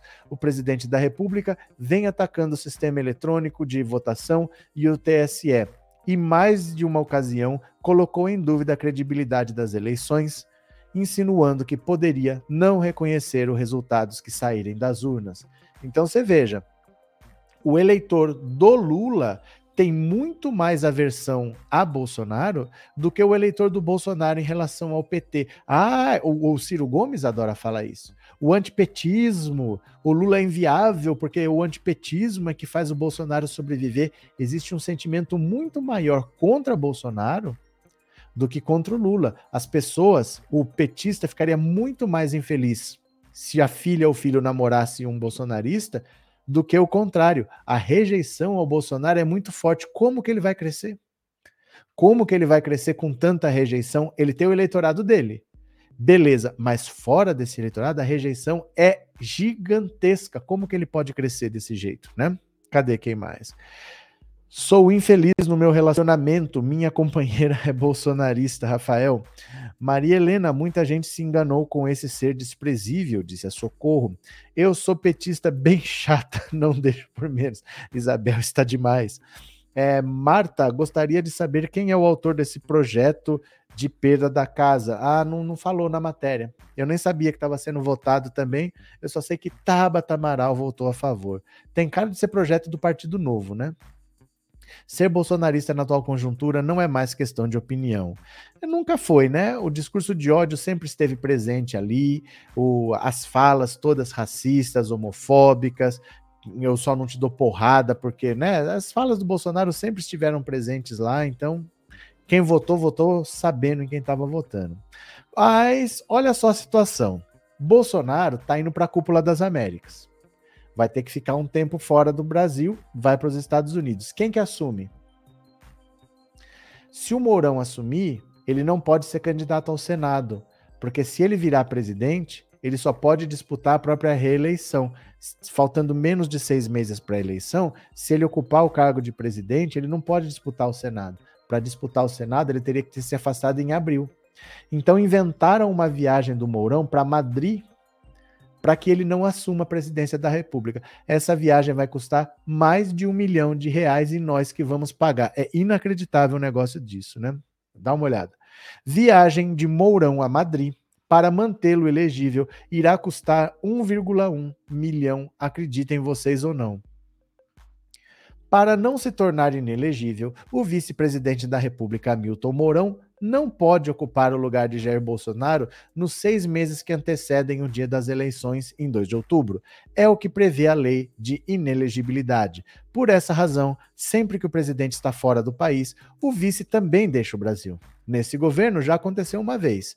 Essa regra vale também para o presidente da Câmara, Arthur Lira, terceiro na linha de sucessão. Rodrigo Pacheco assumiu a interinidade. Ele não é candidato a nada. Bolsonaro irá à Cúpula das Américas em Los Angeles, nos Estados Unidos, que acontece entre 6 e 10 de junho agora.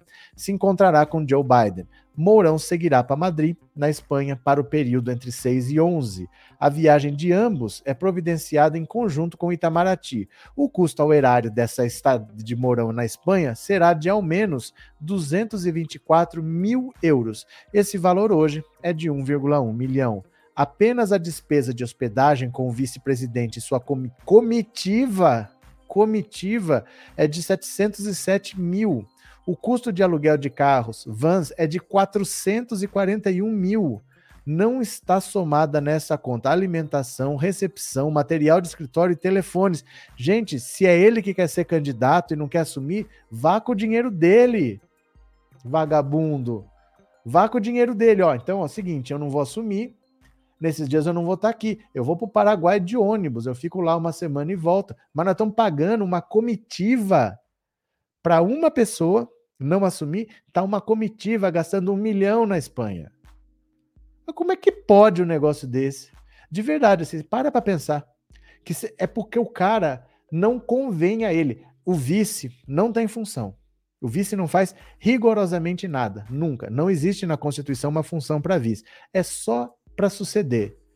Aí o cara simplesmente, quando tem que suceder, não convém para ele sentar naquela cadeira, porque para ser candidato ele tem que se afastar seis meses antes e nós temos que pagar. Vamos gastar um milhão para o cara não ficar inelegível, sendo que a função do vice é substituir o presidente e mais nada. Mas para que, que nós pagamos salário para o Mourão, então? Para que precisa de vice se quando precisar ele não vai assumir? Por que, que ele não renunciou? Por que, que ele ainda é vice-presidente da República se ele não vai assumir? Não é possível um negócio desse, de verdade, assim. A única função dele é assumir a vaga da presidência. Vagou a presidência, ele não quer assumir. Então por que, que ele é vice? Por que ele não renunciou dia 2 de abril?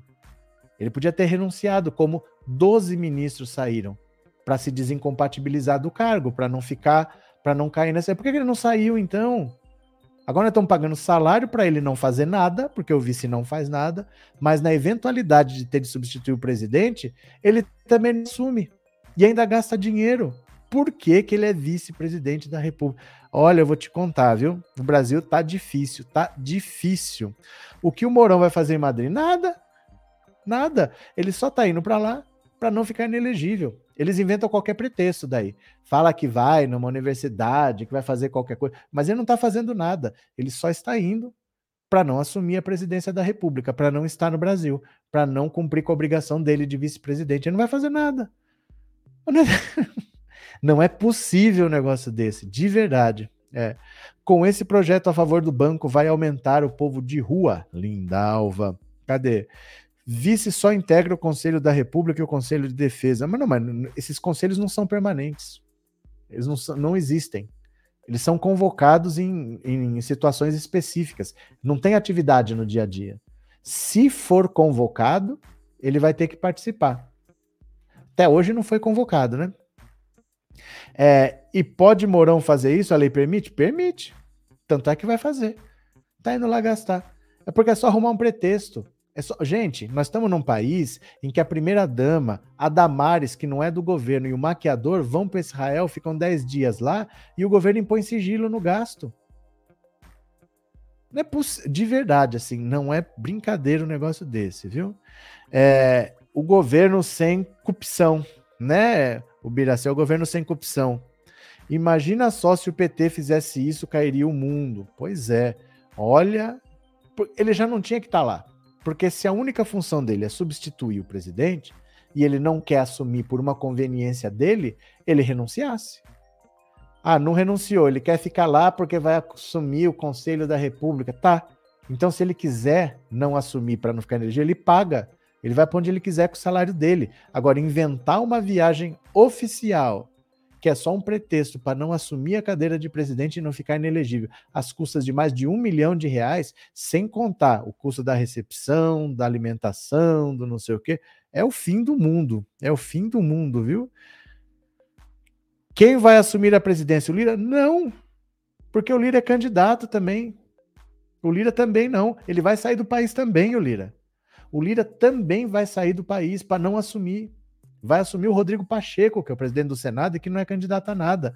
O Lira também vai sair do país. É inacreditável, né? Para que precisa levar comitiva se não vai a serviço? Para que precisa de vice?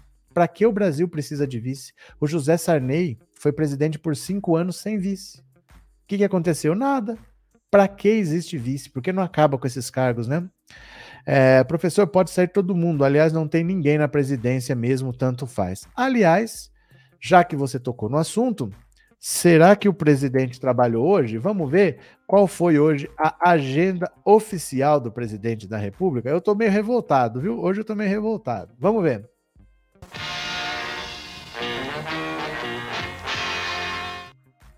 Pronto, vamos lá, vamos ver se esse menino trabalhou hoje. Vamos ver qual é a agenda oficial do presidente da República. Hoje é dia 2 de junho. Vamos ver aqui a agenda do dia 2 de junho. Olha, é uma agenda bastante tumultuada que já começou às 11 da manhã. A agenda dele começou às 11 da manhã, como hoje ele madrugou, caiu da cama, para conversar com o Ciro Nogueira. Meia hora. Depois de conversar meia hora, tirou três horas para almoçar. Voltou para conversar com Vitor Godoy da Veiga, que é o ministro da Educação. Depois, conversou mais meia horinha com o Pedro César Souza, que é o jurídico com quem ele conversa todo dia, e acabou. Só isso, trabalhou uma hora e meia. É inacreditável. Eu não consigo acreditar que a agenda dela é essa. Começa às 11 da manhã. É uma agenda oficial, começa às 11 da manhã e que às três e meia já acabou, sendo que ele tirou três horas para almoçar. O cara conseguiu trabalhar uma hora e meia hoje. Parabéns, parabéns, Jair Bolsonaro.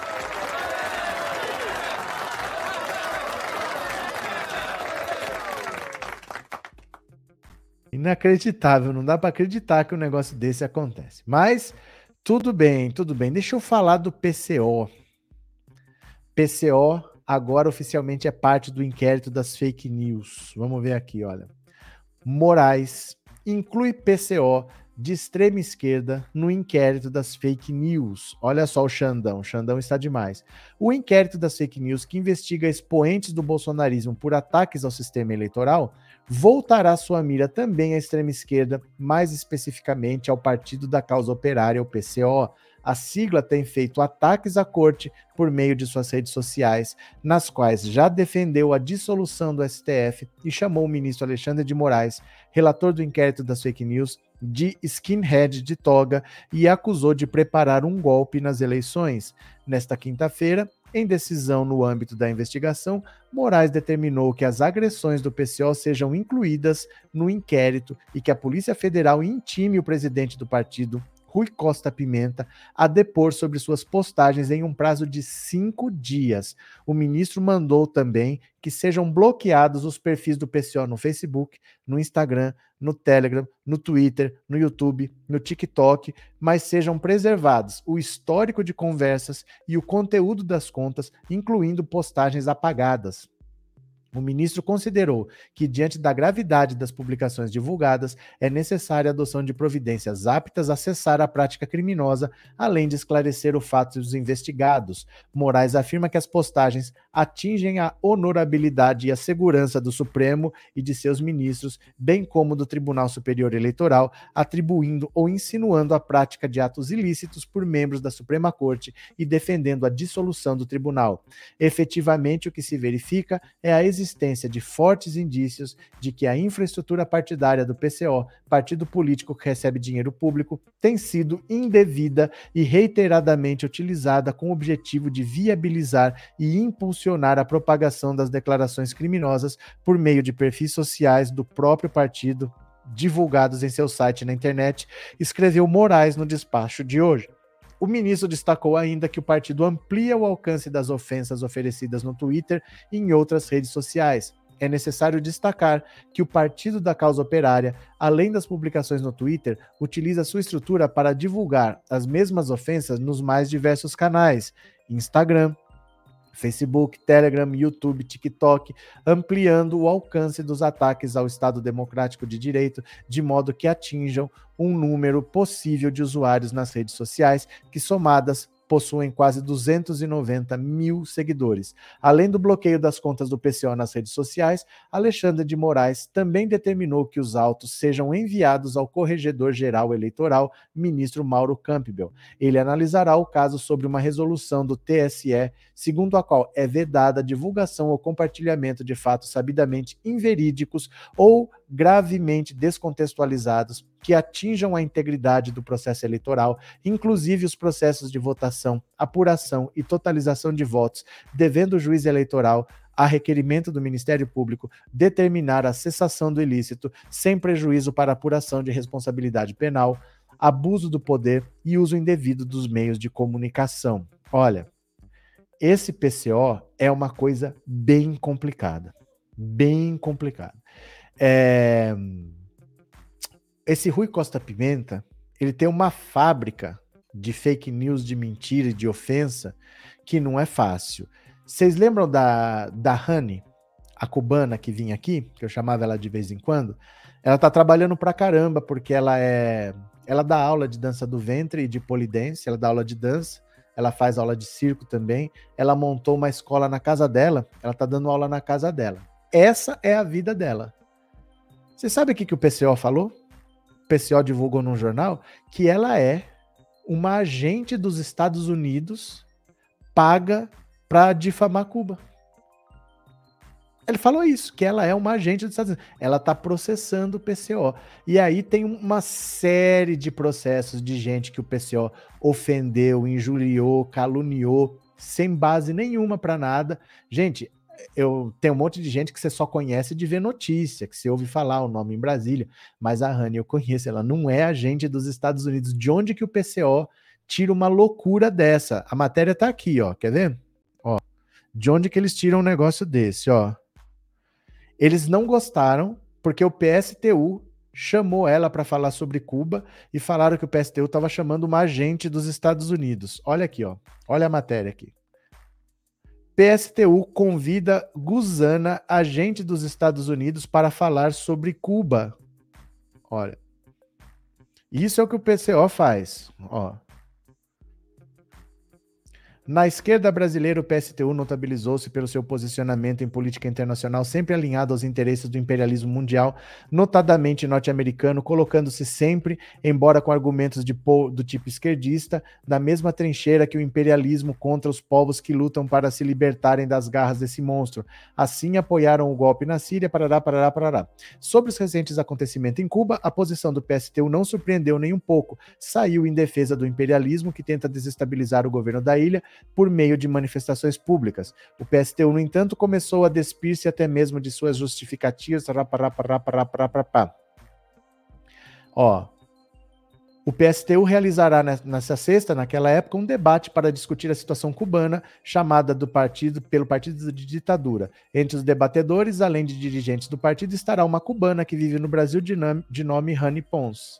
Acontece que a jovem cubana é uma restauracionista, isto é, uma pessoa que faz campanha contra o Estado operário cubano, contra o regime cubano e não contra o socialismo em favor e contra o socialismo em favor do capitalismo. Não se trata de críticas, mas de uma posição que corrobora os interesses do imperialismo contra o povo cubano. Em entrevista, Pons afirmou ao sítio movimentando o seguinte: pará, pará, pará, pará, pará. Rani Pons, no entanto, procura se diferenciar dos chamados gusanos tradicionais Gusano é o nome que eles dão lá em Cuba para quem é informante dos Estados Unidos. É uma palavra depreciativa, é como se fosse um verme, né? Aqueles cubanos de direita que em outros países traem os interesses do seu próprio povo, atuando como caluniadores de Cuba. Ela apresenta-se como esquerdista e se utiliza desse lugar de fala de esquerdista e cubana para caluniar e fazer campanha contra Cuba e pela esquerda. A citação acima faz cair por terra qualquer pretensão esquerdista. O objetivo é o mesmo: derrubar o Estado operário cubano com todas as críticas que possam ser feitas, existe e tem de ser defendido pela esquerda. Esse objetivo é necessariamente resultará na denominação imperialista sob a ilha e o governo cubano, levando-se a miséria e sofrimentos inauditos. Ó, segundo o PSTU, os atos convocados que ocorreram em Cuba, para para para para para A posição democrática e revolucionária, quer ver? Uh, Além de manchar o nome do trotskismo, pois se dizem trotskistas, ou seja, marxistas, o PSTU trai a cada passo os interesses dos oprimidos e se a cada passo está mais próximo da direita, no caso, até mesmo juntos para condenar o povo oprimido que resiste há décadas à investida do mais terrível monstro. Ela está processando esse jornal aqui, ó, o DCO, que é o Diário da Causa Operária, porque disse que ela é, age pelos interesses americanos que recebe dinheiro dos Estados Unidos. Tem a matéria aqui para ler, né? Cadê, ó? Deixa eu ver onde é que fala aqui, exatamente aqui. Ahn, Deixa eu ver. Como foram os bolsonaristas que saíram às ruas para derrubar o governo do PT que o PSDB considerou legítima manifestação popular, negou. Olha aqui, ó. Negou ao governo cubano o direito de se defender da ofensiva claramente impulsionada pela CIA e pelo governo americano, aproveitando-se do acirramento da crise econômica. Considerou provocadores para a posição democrática e revolucionária, não sei o que, não sei o que, não sei o que. Essas coisas, esses delírios que eles tiram da cabeça. Esses delírios que eles tiram da cabeça, ó. Ó, agente dos Estados Unidos. Agente dos Estados Unidos, é isso que eles fazem. E é por isso que agora até o Xandão perdeu a paciência com eles, porque eles estão pedindo o fim do STF, acreditem vocês ou não. Mas não espanta, né? Deixa eu mostrar uma outra notícia aqui para vocês, ó. O PCO é o partido que faz isso daqui. Dá uma olhada, ó. Somos todos talibã. Alegam que o Talibã não é democrático, mas respeita as liberdades individuais. Mas o que fazem eles em relação àqueles que divergem deles? Fazem a mesma coisa. Somos todos Talibã. Disse aqui, ó, o PCO. Somos todos Talibã. Que beleza, não? Que beleza de partido. Cadê? PCO é o bolsonarismo ao contrário que vive entre o fim do século XIX e o início do século XX. Rapaz do céu, somos todos Talibã. Essas coisas que o PCO fala. Quer ver, ó? Quer ver? Ah, não, não tem outra matéria aqui não, mas somos todos talibã é demais, hein? Cadê? Engraçado que ninguém fala nada da cubana que fala mal de Cuba no programa da Jovem Pan, inclusive falou mal da Jovem Clã logo depois de sair de lá. Não, eu não sei por que, que passa um pano para ela, porque ela, mas ela é bolsonarista de direita, ela foi assessora parlamentar da Bia Kicis, ela foi assessora parlamentar da Joyce Hasselman, né? Cadê? Prova que é bom, nada só lero-lero, vai vendo, né? É, engraçado essa aqui é que eu já li. Cadê? Engraçado que. Eita, como vocês estão repetindo mensagem? Foram eles que afirmaram que o Boulos, Juliana Furno e os outros são do FBI. Sim, só que agora eles entraram por inquérito das fake news. Agora o, Sand- o Xandão mandou incluir, mandou bloquear contas.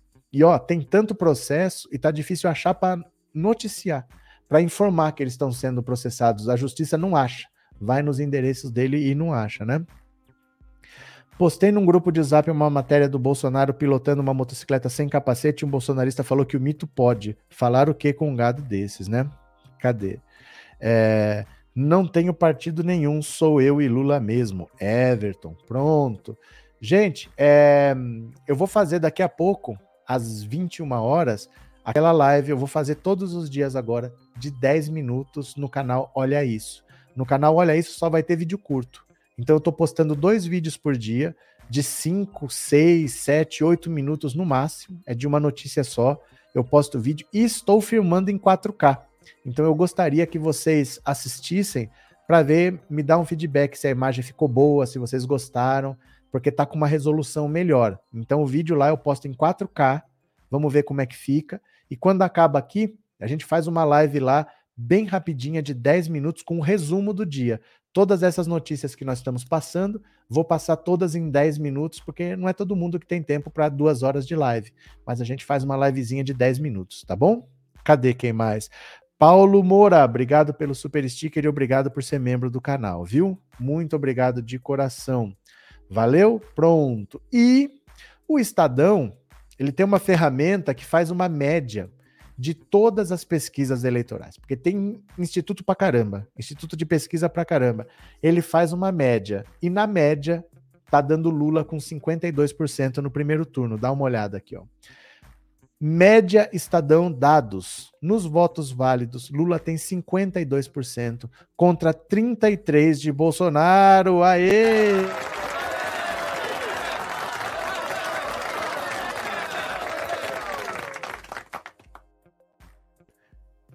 Se as eleições presidenciais fossem hoje, o presidente Lula venceria no primeiro turno o agregador de pesquisas do Estadão, que a partir desta quinta passa a mostrar a taxa de votos válidos dos candidatos, mostra que o petista teria chances, mas com uma margem muito apertada. Na média, Estadão dados de votos válidos, formada a partir de dados e linhas de tendência de todas as pesquisas recentes, Lula aparece com 52 contra 33 de Bolsonaro, 19 pontos de vantagem. Isso é a média a média de todos os institutos. Candidato à reeleição. Para vencer no primeiro turno, o candidato necessita de maioria absoluta de votos, ou seja, 50% mais um. O candidato do PT, portanto, poderia vencer no primeiro turno, mas é importante ressaltar que o agregador mostra o ponto médio de uma estimativa feita com base em várias pesquisas, cada uma delas sujeita a margens de erro. Sempre há incertezas envolvidas. Por fim, nunca é demais lembrar que pesquisas são um indicador do que acontece neste momento ou no passado recente, e não uma projeção do futuro. Ainda faltam quatro meses para as eleições. No agregador, são considerados votos válidos aqueles declarados para algum dos candidatos. Não entram na conta as manifestações dos indecisos e dos que não pretendem votar em ninguém. Na eleição, os votos válidos são todos menos os brancos e os nulos. Considerando os votos totais, ou seja, também os dos indecisos e dos que pretendem anular, Lula tem 47%. 17 pontos percentuais a mais que Bolsonaro com 30. Ciro Gomes vem a seguir com 7, há um empate entre André Janones e Simone Tebet com 2, outros concorrentes somados chegam a 3%. O agregador do Estadão usa dados de todas as pesquisas, levando em conta suas peculiaridades metodológicas para calcular a média Estadão dados, o cenário mais provável de disputa a cada dia, de acordo com o nosso modelo.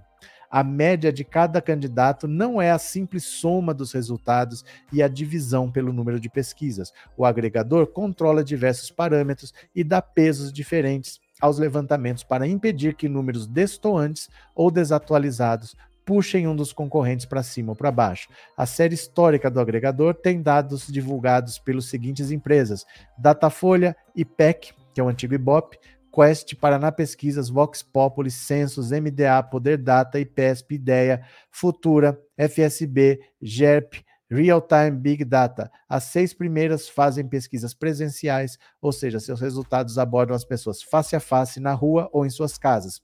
As sete últimas promovem sondagens por telefone. O MDA usa os dois métodos. É, a forma como os dados são coletados tem influência significativa nos resultados. Na média, pesquisas telefônicas tendem a subestimar a taxa de intenção de votos em Lula e superestimar a de Bolsonaro. É possível que isso aconteça porque sondagens feitas por telefone tenham mais dificuldade de aferir a opinião dos mais pobres, segmento em que o petista se sai melhor. Então, olha, na média, pegando três institutos de pesquisa, na média, o Lula está 20 pontos à frente do Bolsonaro. Não é uma pesquisa, não é um instituto, não é que aconteceu e depois mudou. Não, isso é uma média de vários institutos. Ah, essas pesquisas são compradas. Três institutos. E o Bolsonaro tem pesquisa à venda, é só comprar e ele não comprou nenhuma. É só comprar e ele não comprou nenhuma. Todos estão dando isso. Isso é uma média de todos, né? Não adianta chorar, gente. A tendência está aí, viu? É, cadê? 33% é realmente muito alto de imbecis abraçado ao capiroto. Nadir, cada família tem um nazista na sua casa. Cadê quem mais? Tereza, o que esperar de um país que conseguiu eleger um cara desse? Não tem desculpa. É, Edson, verdade mesmo, é mais perigoso. Nosso Planalto com esse desgoverno por lá, né? Brasília entregue as batatas já está há muito tempo. Pois é. Cadê que mais? É, esse 50% mais um é 1% ou mais um voto. Não, mais um voto. É maioria simples. Se você pegar, ó, tem duas maneiras de você falar a mesma coisa. Ou que você vai ter 50% mais um voto, ou que você tem mais votos do que a soma de todos os concorrentes. É a mesma coisa. É a mesma coisa. Você falar que você tem mais do que a metade mais um, ou você que tem mais do que a soma dos outros, é a mesma coisa, é a mesma maioria, tá? Já mostraram que a Paraná é a menos confiável, que dá uns 5 pontos só de diferença. Por isso que eles fazem uma média. Não tem importância o Paraná dar menos, porque são três institutos diferentes e, na média, o Lula está 19 pontos na frente do Bolsonaro, né? É, nem o Instituto Paraná que Bolsonaro contratou, ele vence as eleições. E o Ciro? E o Ciro? E o Ciranha, né? E o Ciranha? Deixa eu pegar mais uma aqui. Nossa senhora, mais uma treta na direita, mais uma treta na direita. Meu Deus, meu Deus.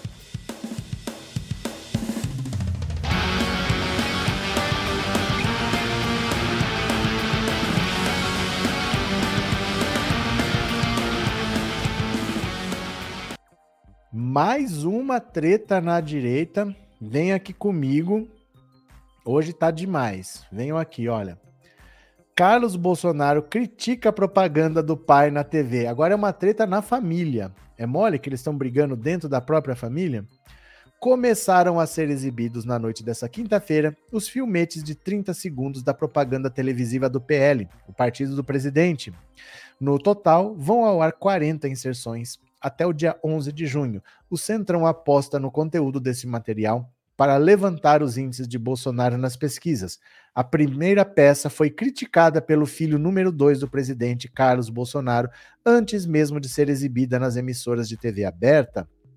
Carluxo, como 02 é chamado na intimidade, expôs a sua contrariedade na vitrine das redes sociais, seu ambiente natural. Ele reproduziu notícias que realçam uma notícia que realça um dos lemas da campanha de Bolsonaro, acomodado nos lábios do presidente no vídeo inaugural da propaganda partidária. Sem pandemia, sem corrupção e com Deus no coração, seremos uma grande nação o filho do presidente avisou: vou continuar fazendo o meu aqui nas redes sociais. E chutou o balde. Dane-se esse papo de profissionais de marketing. Meu Deus, as observações são endereçadas ao marqueteiro Duda Lima, recrutado para a campanha de Bolsonaro pelo dono do PL, Valdemar da Costa Neto, com o aval do primogênito Flávio Bolsonaro, coordenador da campanha.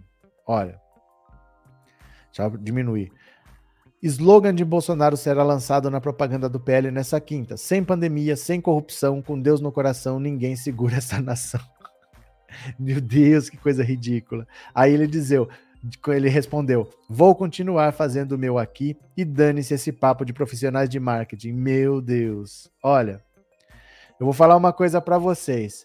Sem pandemia, sem corrupção e com Deus no coração, ninguém segura essa nação. Ou seja, se não tiver problema, tá tudo bem. Que beleza, né? Ele é o cara que assim, ele é o policial que sai pra rua desde que não seja bandido, que não tenha violência, que não tenha acidente de trânsito, aí tá tudo bem. Muito obrigado, presidente. Quer dizer que o senhor vai ser um excelente presidente. Se não tiver nenhum problema, que legal. Até eu. Aí até eu, né? Será que precisamos do senhor? Inacreditável a cara de pau desse, né? Se não tiver pandemia, se não tiver corrupção, se não tiver nada, o governo vai ser bom. Tá certo. Muito brega, você é triste, né? É triste, é triste demais. Agora, olha aqui mais uma, ó. Como eu disse para vocês, as ambulâncias do Piauí. Meu Deus, se você ficar doente, você vá para o Piauí. Ó, não fica doente onde você está, não. Governo Bolsonaro direciona uma em cada cinco ambulâncias para o Piauí, reduto do Ciro Nogueira. De repente, 20% da população do Brasil deve estar no Piauí, a gente não sabe, né? Postado em frente a uma ambulância, o prefeito de Miguel Leão, Roberto Leão, agradece efusivamente a entrega do veículo. Deixa eu aumentar mais um pouquinho. Estou aqui em Teresina recebendo essa belíssima ambulância, fruto da emenda do nosso ministro Ciro Nogueira, juntamente com a nossa senadora Eliane Nogueira. E nós de Miguel Leão só temos a agradecer essa parceria que tem dado certo, que tem ajudado muitos municípios, diz o prefeito da cidade que tem cerca de 1.500 habitantes. Os agradecimentos tanto ao ministro-chefe da Casa Civil do governo Bolsonaro, como à mãe dele, senadora Eliane Nogueira, ambos do PP, têm se repetido. Ciro Nogueira é um dos principais líderes do Centrão, bloco de partidos que dá apoio a Bolsonaro no Congresso em troca de cargos e verbas. O Piauí tem sido inundado por ambulâncias, várias delas distribuídas a aliados do clã Nogueira. Isso tem sido turbinado pelo orçamento das chamadas emendas do relator, que se tornaram um dos principais instrumentos de negociação com o Congresso durante o governo Bolsonaro. O presidente usa o mecanismo para angariar apoio no legislativo para pautas do interesse do Planalto. A decisão sobre a distribuição dessas emendas ficou concentrada na cúpula do Congresso Nacional, o que desencadeou críticas pela falta de transparência na alocação dos recursos. De acordo com o sistema do FNS, Fundo Nacional da Saúde, o Piauí teve propostas aprovadas para financiamento de 123 ambulâncias no ano passado, 18% de um total de 683 para o país. É como se uma ambulância a cada cinco financiadas fosse para o Estado. Para se ter uma ideia, Alagoas, com uma população parecida, teve 11. 11. Piauí teve 123, sempre de acordo com o site do FNS. O estado do ministro teve mais repasses aprovados para a compra desse tipo de veículo do que a região centro-oeste, do que a região norte e a região sul em 2021. É mole? O estado do Piauí recebeu mais verba do que o centro-oeste, mais verba que o norte ou mais verba que a região sul. Ó. Eliane Nogueira, que é a mãe do Ciro Nogueira, liberados recursos para a compra de ambulâncias. Por ser uma área prioritária em meu mandato, fico muito feliz em dar boas novas. O Ministério da Saúde pagou mais de 1,8 milhão em emendas para a compra de oito ambulâncias. Elas irão reforçar o atendimento à população. As cidades beneficiadas foram Prefeitura de Campo Largo do Piauí, Caxingó, Cocal da Telha, Colônia do Gurgueia Prefeitura, Prefeitura de Seu Arco Verde, Piauí, Prefeitura de Inhaúma, Milton Brandão e Prefeitura Morro, Cab... Cabeça no Tempo? Será que é isso? Apenas Eliane Nogueira indicou 8,2 milhões para compra de ambulâncias por meio de emendas de relator, segundo prestação de contas dela. No total, as indicações somam 399,2 milhões. O valor indicado por ela para ambulâncias daria para comprar 33 veículos do tipo estilo furgão ou 35 modelos picape. Algumas das ambulâncias estão chegando aliados este ano, às vésperas da eleição, e a senadora costuma colher os louros políticos dos repasses ao postar vídeos com agradecimento dos políticos ou anunciando novas cidades beneficiadas. Por ser uma área prioritária, bom, isso aqui eu acabei de ler. No post ela anuncia, aqui ó, é, Campo Largo do Piauí, Caxingó, Cocal da Telha, Colônia do Gurgueia, Dirceu Arco Verde, Inhaúma, Milton Brandão e Morro Cabeça no Tempo. Na época da publicação, apenas uma, a primeira delas não era governada pelo PP. Olha isso. Olha isso. Dá uma olhada. Piauí recebeu 123 ambulâncias. Olha o Distrito Federal, zero. Zero. O Rio de Janeiro recebeu seis. Seis ambulâncias. A Bahia recebeu nove. Olha só, Mato Grosso recebeu 12. Pernambuco recebeu 19. Mas Piauí recebeu 123 ambulâncias. Olha essa distribuição aqui. O valor médio de uma ambulância é 250 mil, dependendo do modelo 209, 235. Embora nem todas as ambulâncias financiadas no Piauí sejam relativas a emendas do clã Nogueira e aliados, o PP é claramente o partido com mais prefeituras beneficiadas. A reportagem encontrou ao menos 36 veículos aprovados para municípios das siglas apenas em 2021. Roberto Leão, prefeito da cidade de Miguel Leão, além de ser do mesmo partido do ministro, aparenta grande proximidade política em suas redes sociais. A Folha, ele disse que recebeu ambulância após fazer um ofício pedindo socorro. No meu caso, eu fiz uma solicitação através de um ofício, eu apoiei para senador, então eu posso pedir socorro para o senador, como eu faço com meus deputados federais também. Piauí tem três senadores, como o município que sou prefeito é pequeno, os outros dois senadores nem olham, não tem retorno político.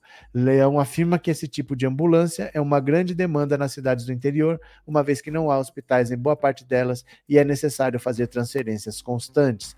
É, mas muitos municípios precisam e você não pode receber simplesmente porque você apoia o governo né? Não é porque você é um aliado. A pessoa que está doente, ela não tem partido, ela mora numa cidade porque ela nasceu lá, porque ela tem uma casa lá, ela não tem culpa se o governo, se a administração, se a prefeitura apoia ou não apoia o governo, por isso vai receber uma ambulância ou não.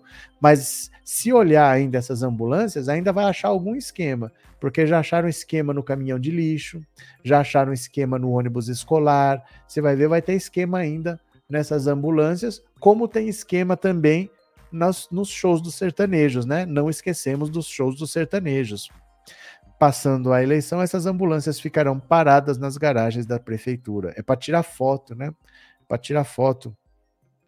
Fátima, o Bozo terceirizou o Centrão e quem está governando com o Centrão enquanto ele faz motociata. Por isso, professor, que a agenda vazia. Verdade, né? Verdade. Cadê quem mais? Eu vi um carro hoje com adesivo que dizia: é Jair ou já era? E a foto desse pulha com a cara bem de imbecil. Meu Deus do céu. Agora eu vou aproveitar.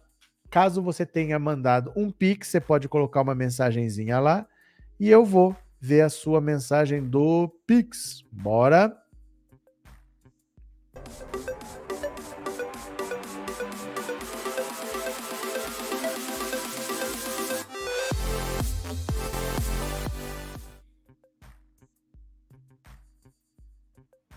Pronto, tá aqui, ó. Tô abrindo o aplicativo, tá? Só um segundinho. Pronto. Se você fez um Pix, dá para você pôr uma mensagem e aí eu leio agora para você. Vamos ver? Pronto, aqui está. Eu vou agradecer ao Ayrton Ranulfo dos Santos. Obrigado de coração pelo apoio, viu, Ayrton? Obrigado mesmo. É, Eliana Fátima Teles dos Santos, obrigado pelo seu Pix. Mais é, gratidão, professor, disse a Vera Lúcia de Araújo. Eu que agradeço, obrigado pela generosidade, tá? É, Arnaldo Baroni, obrigado pela contribuição, Arnaldo. Obrigado de coração. É, Verbênia Lúcia Soares Rosendo, obrigado de coração, Verbênia. Valeu. É, Isaneide Nascimento, obrigado também pela colaboração, Isaneide. Levi Jean Monod Ferreira, obrigado, Levi, de coração. Manuel Messias Cardoso Silva, muito obrigado pela sua contribuição. Tá acabando. Obrigado, professora. Suas lives são ótimas. Somos Lula 13. Vilma Amaral Fur. E vamos vencer no primeiro turno, todas as mãos dadas, ninguém larga a mão de ninguém, disse Maria de Fátima da Silva. Obrigada de, corabor... de... confundi colaboração com coração. Obrigado de coração pela, pela colaboração. Obrigado de coração pela colaboração. Obrigado de coração pela colaboração. Agora saiu. Obrigado, viu? Obrigado mesmo. Cadê quem mais? Vips. O país já era desde o golpe contra Dilma. De verdade, o Bolsonaro terceirizou o país para o Centrão e tá uma vergonha, né? Bolsonaro sem noção quando sair vai direto para prisão, com certeza. Agora eu vou pro canal Olha Isso e vou fazer lá uma live de 10 minutos, tá? Bem rapidinho bem curtinho. Eu vou mandar o link para vocês aqui, ó. É só dois segundos eu já começo a fazer a live lá. Então, quem tá por aqui, ó, clica nesse link. Clica nesse link, eu vou fazer um resumo de 10. Ó, clica aí, vou fazer um resumo de 10 minutos com a notícia do dia. Espero vocês lá. Valeu? Obrigado por tudo. Vamos lá pro outro canal. E beijo grande. Valeu, meu povo. Obrigado. Fui. Tchau, obrigado.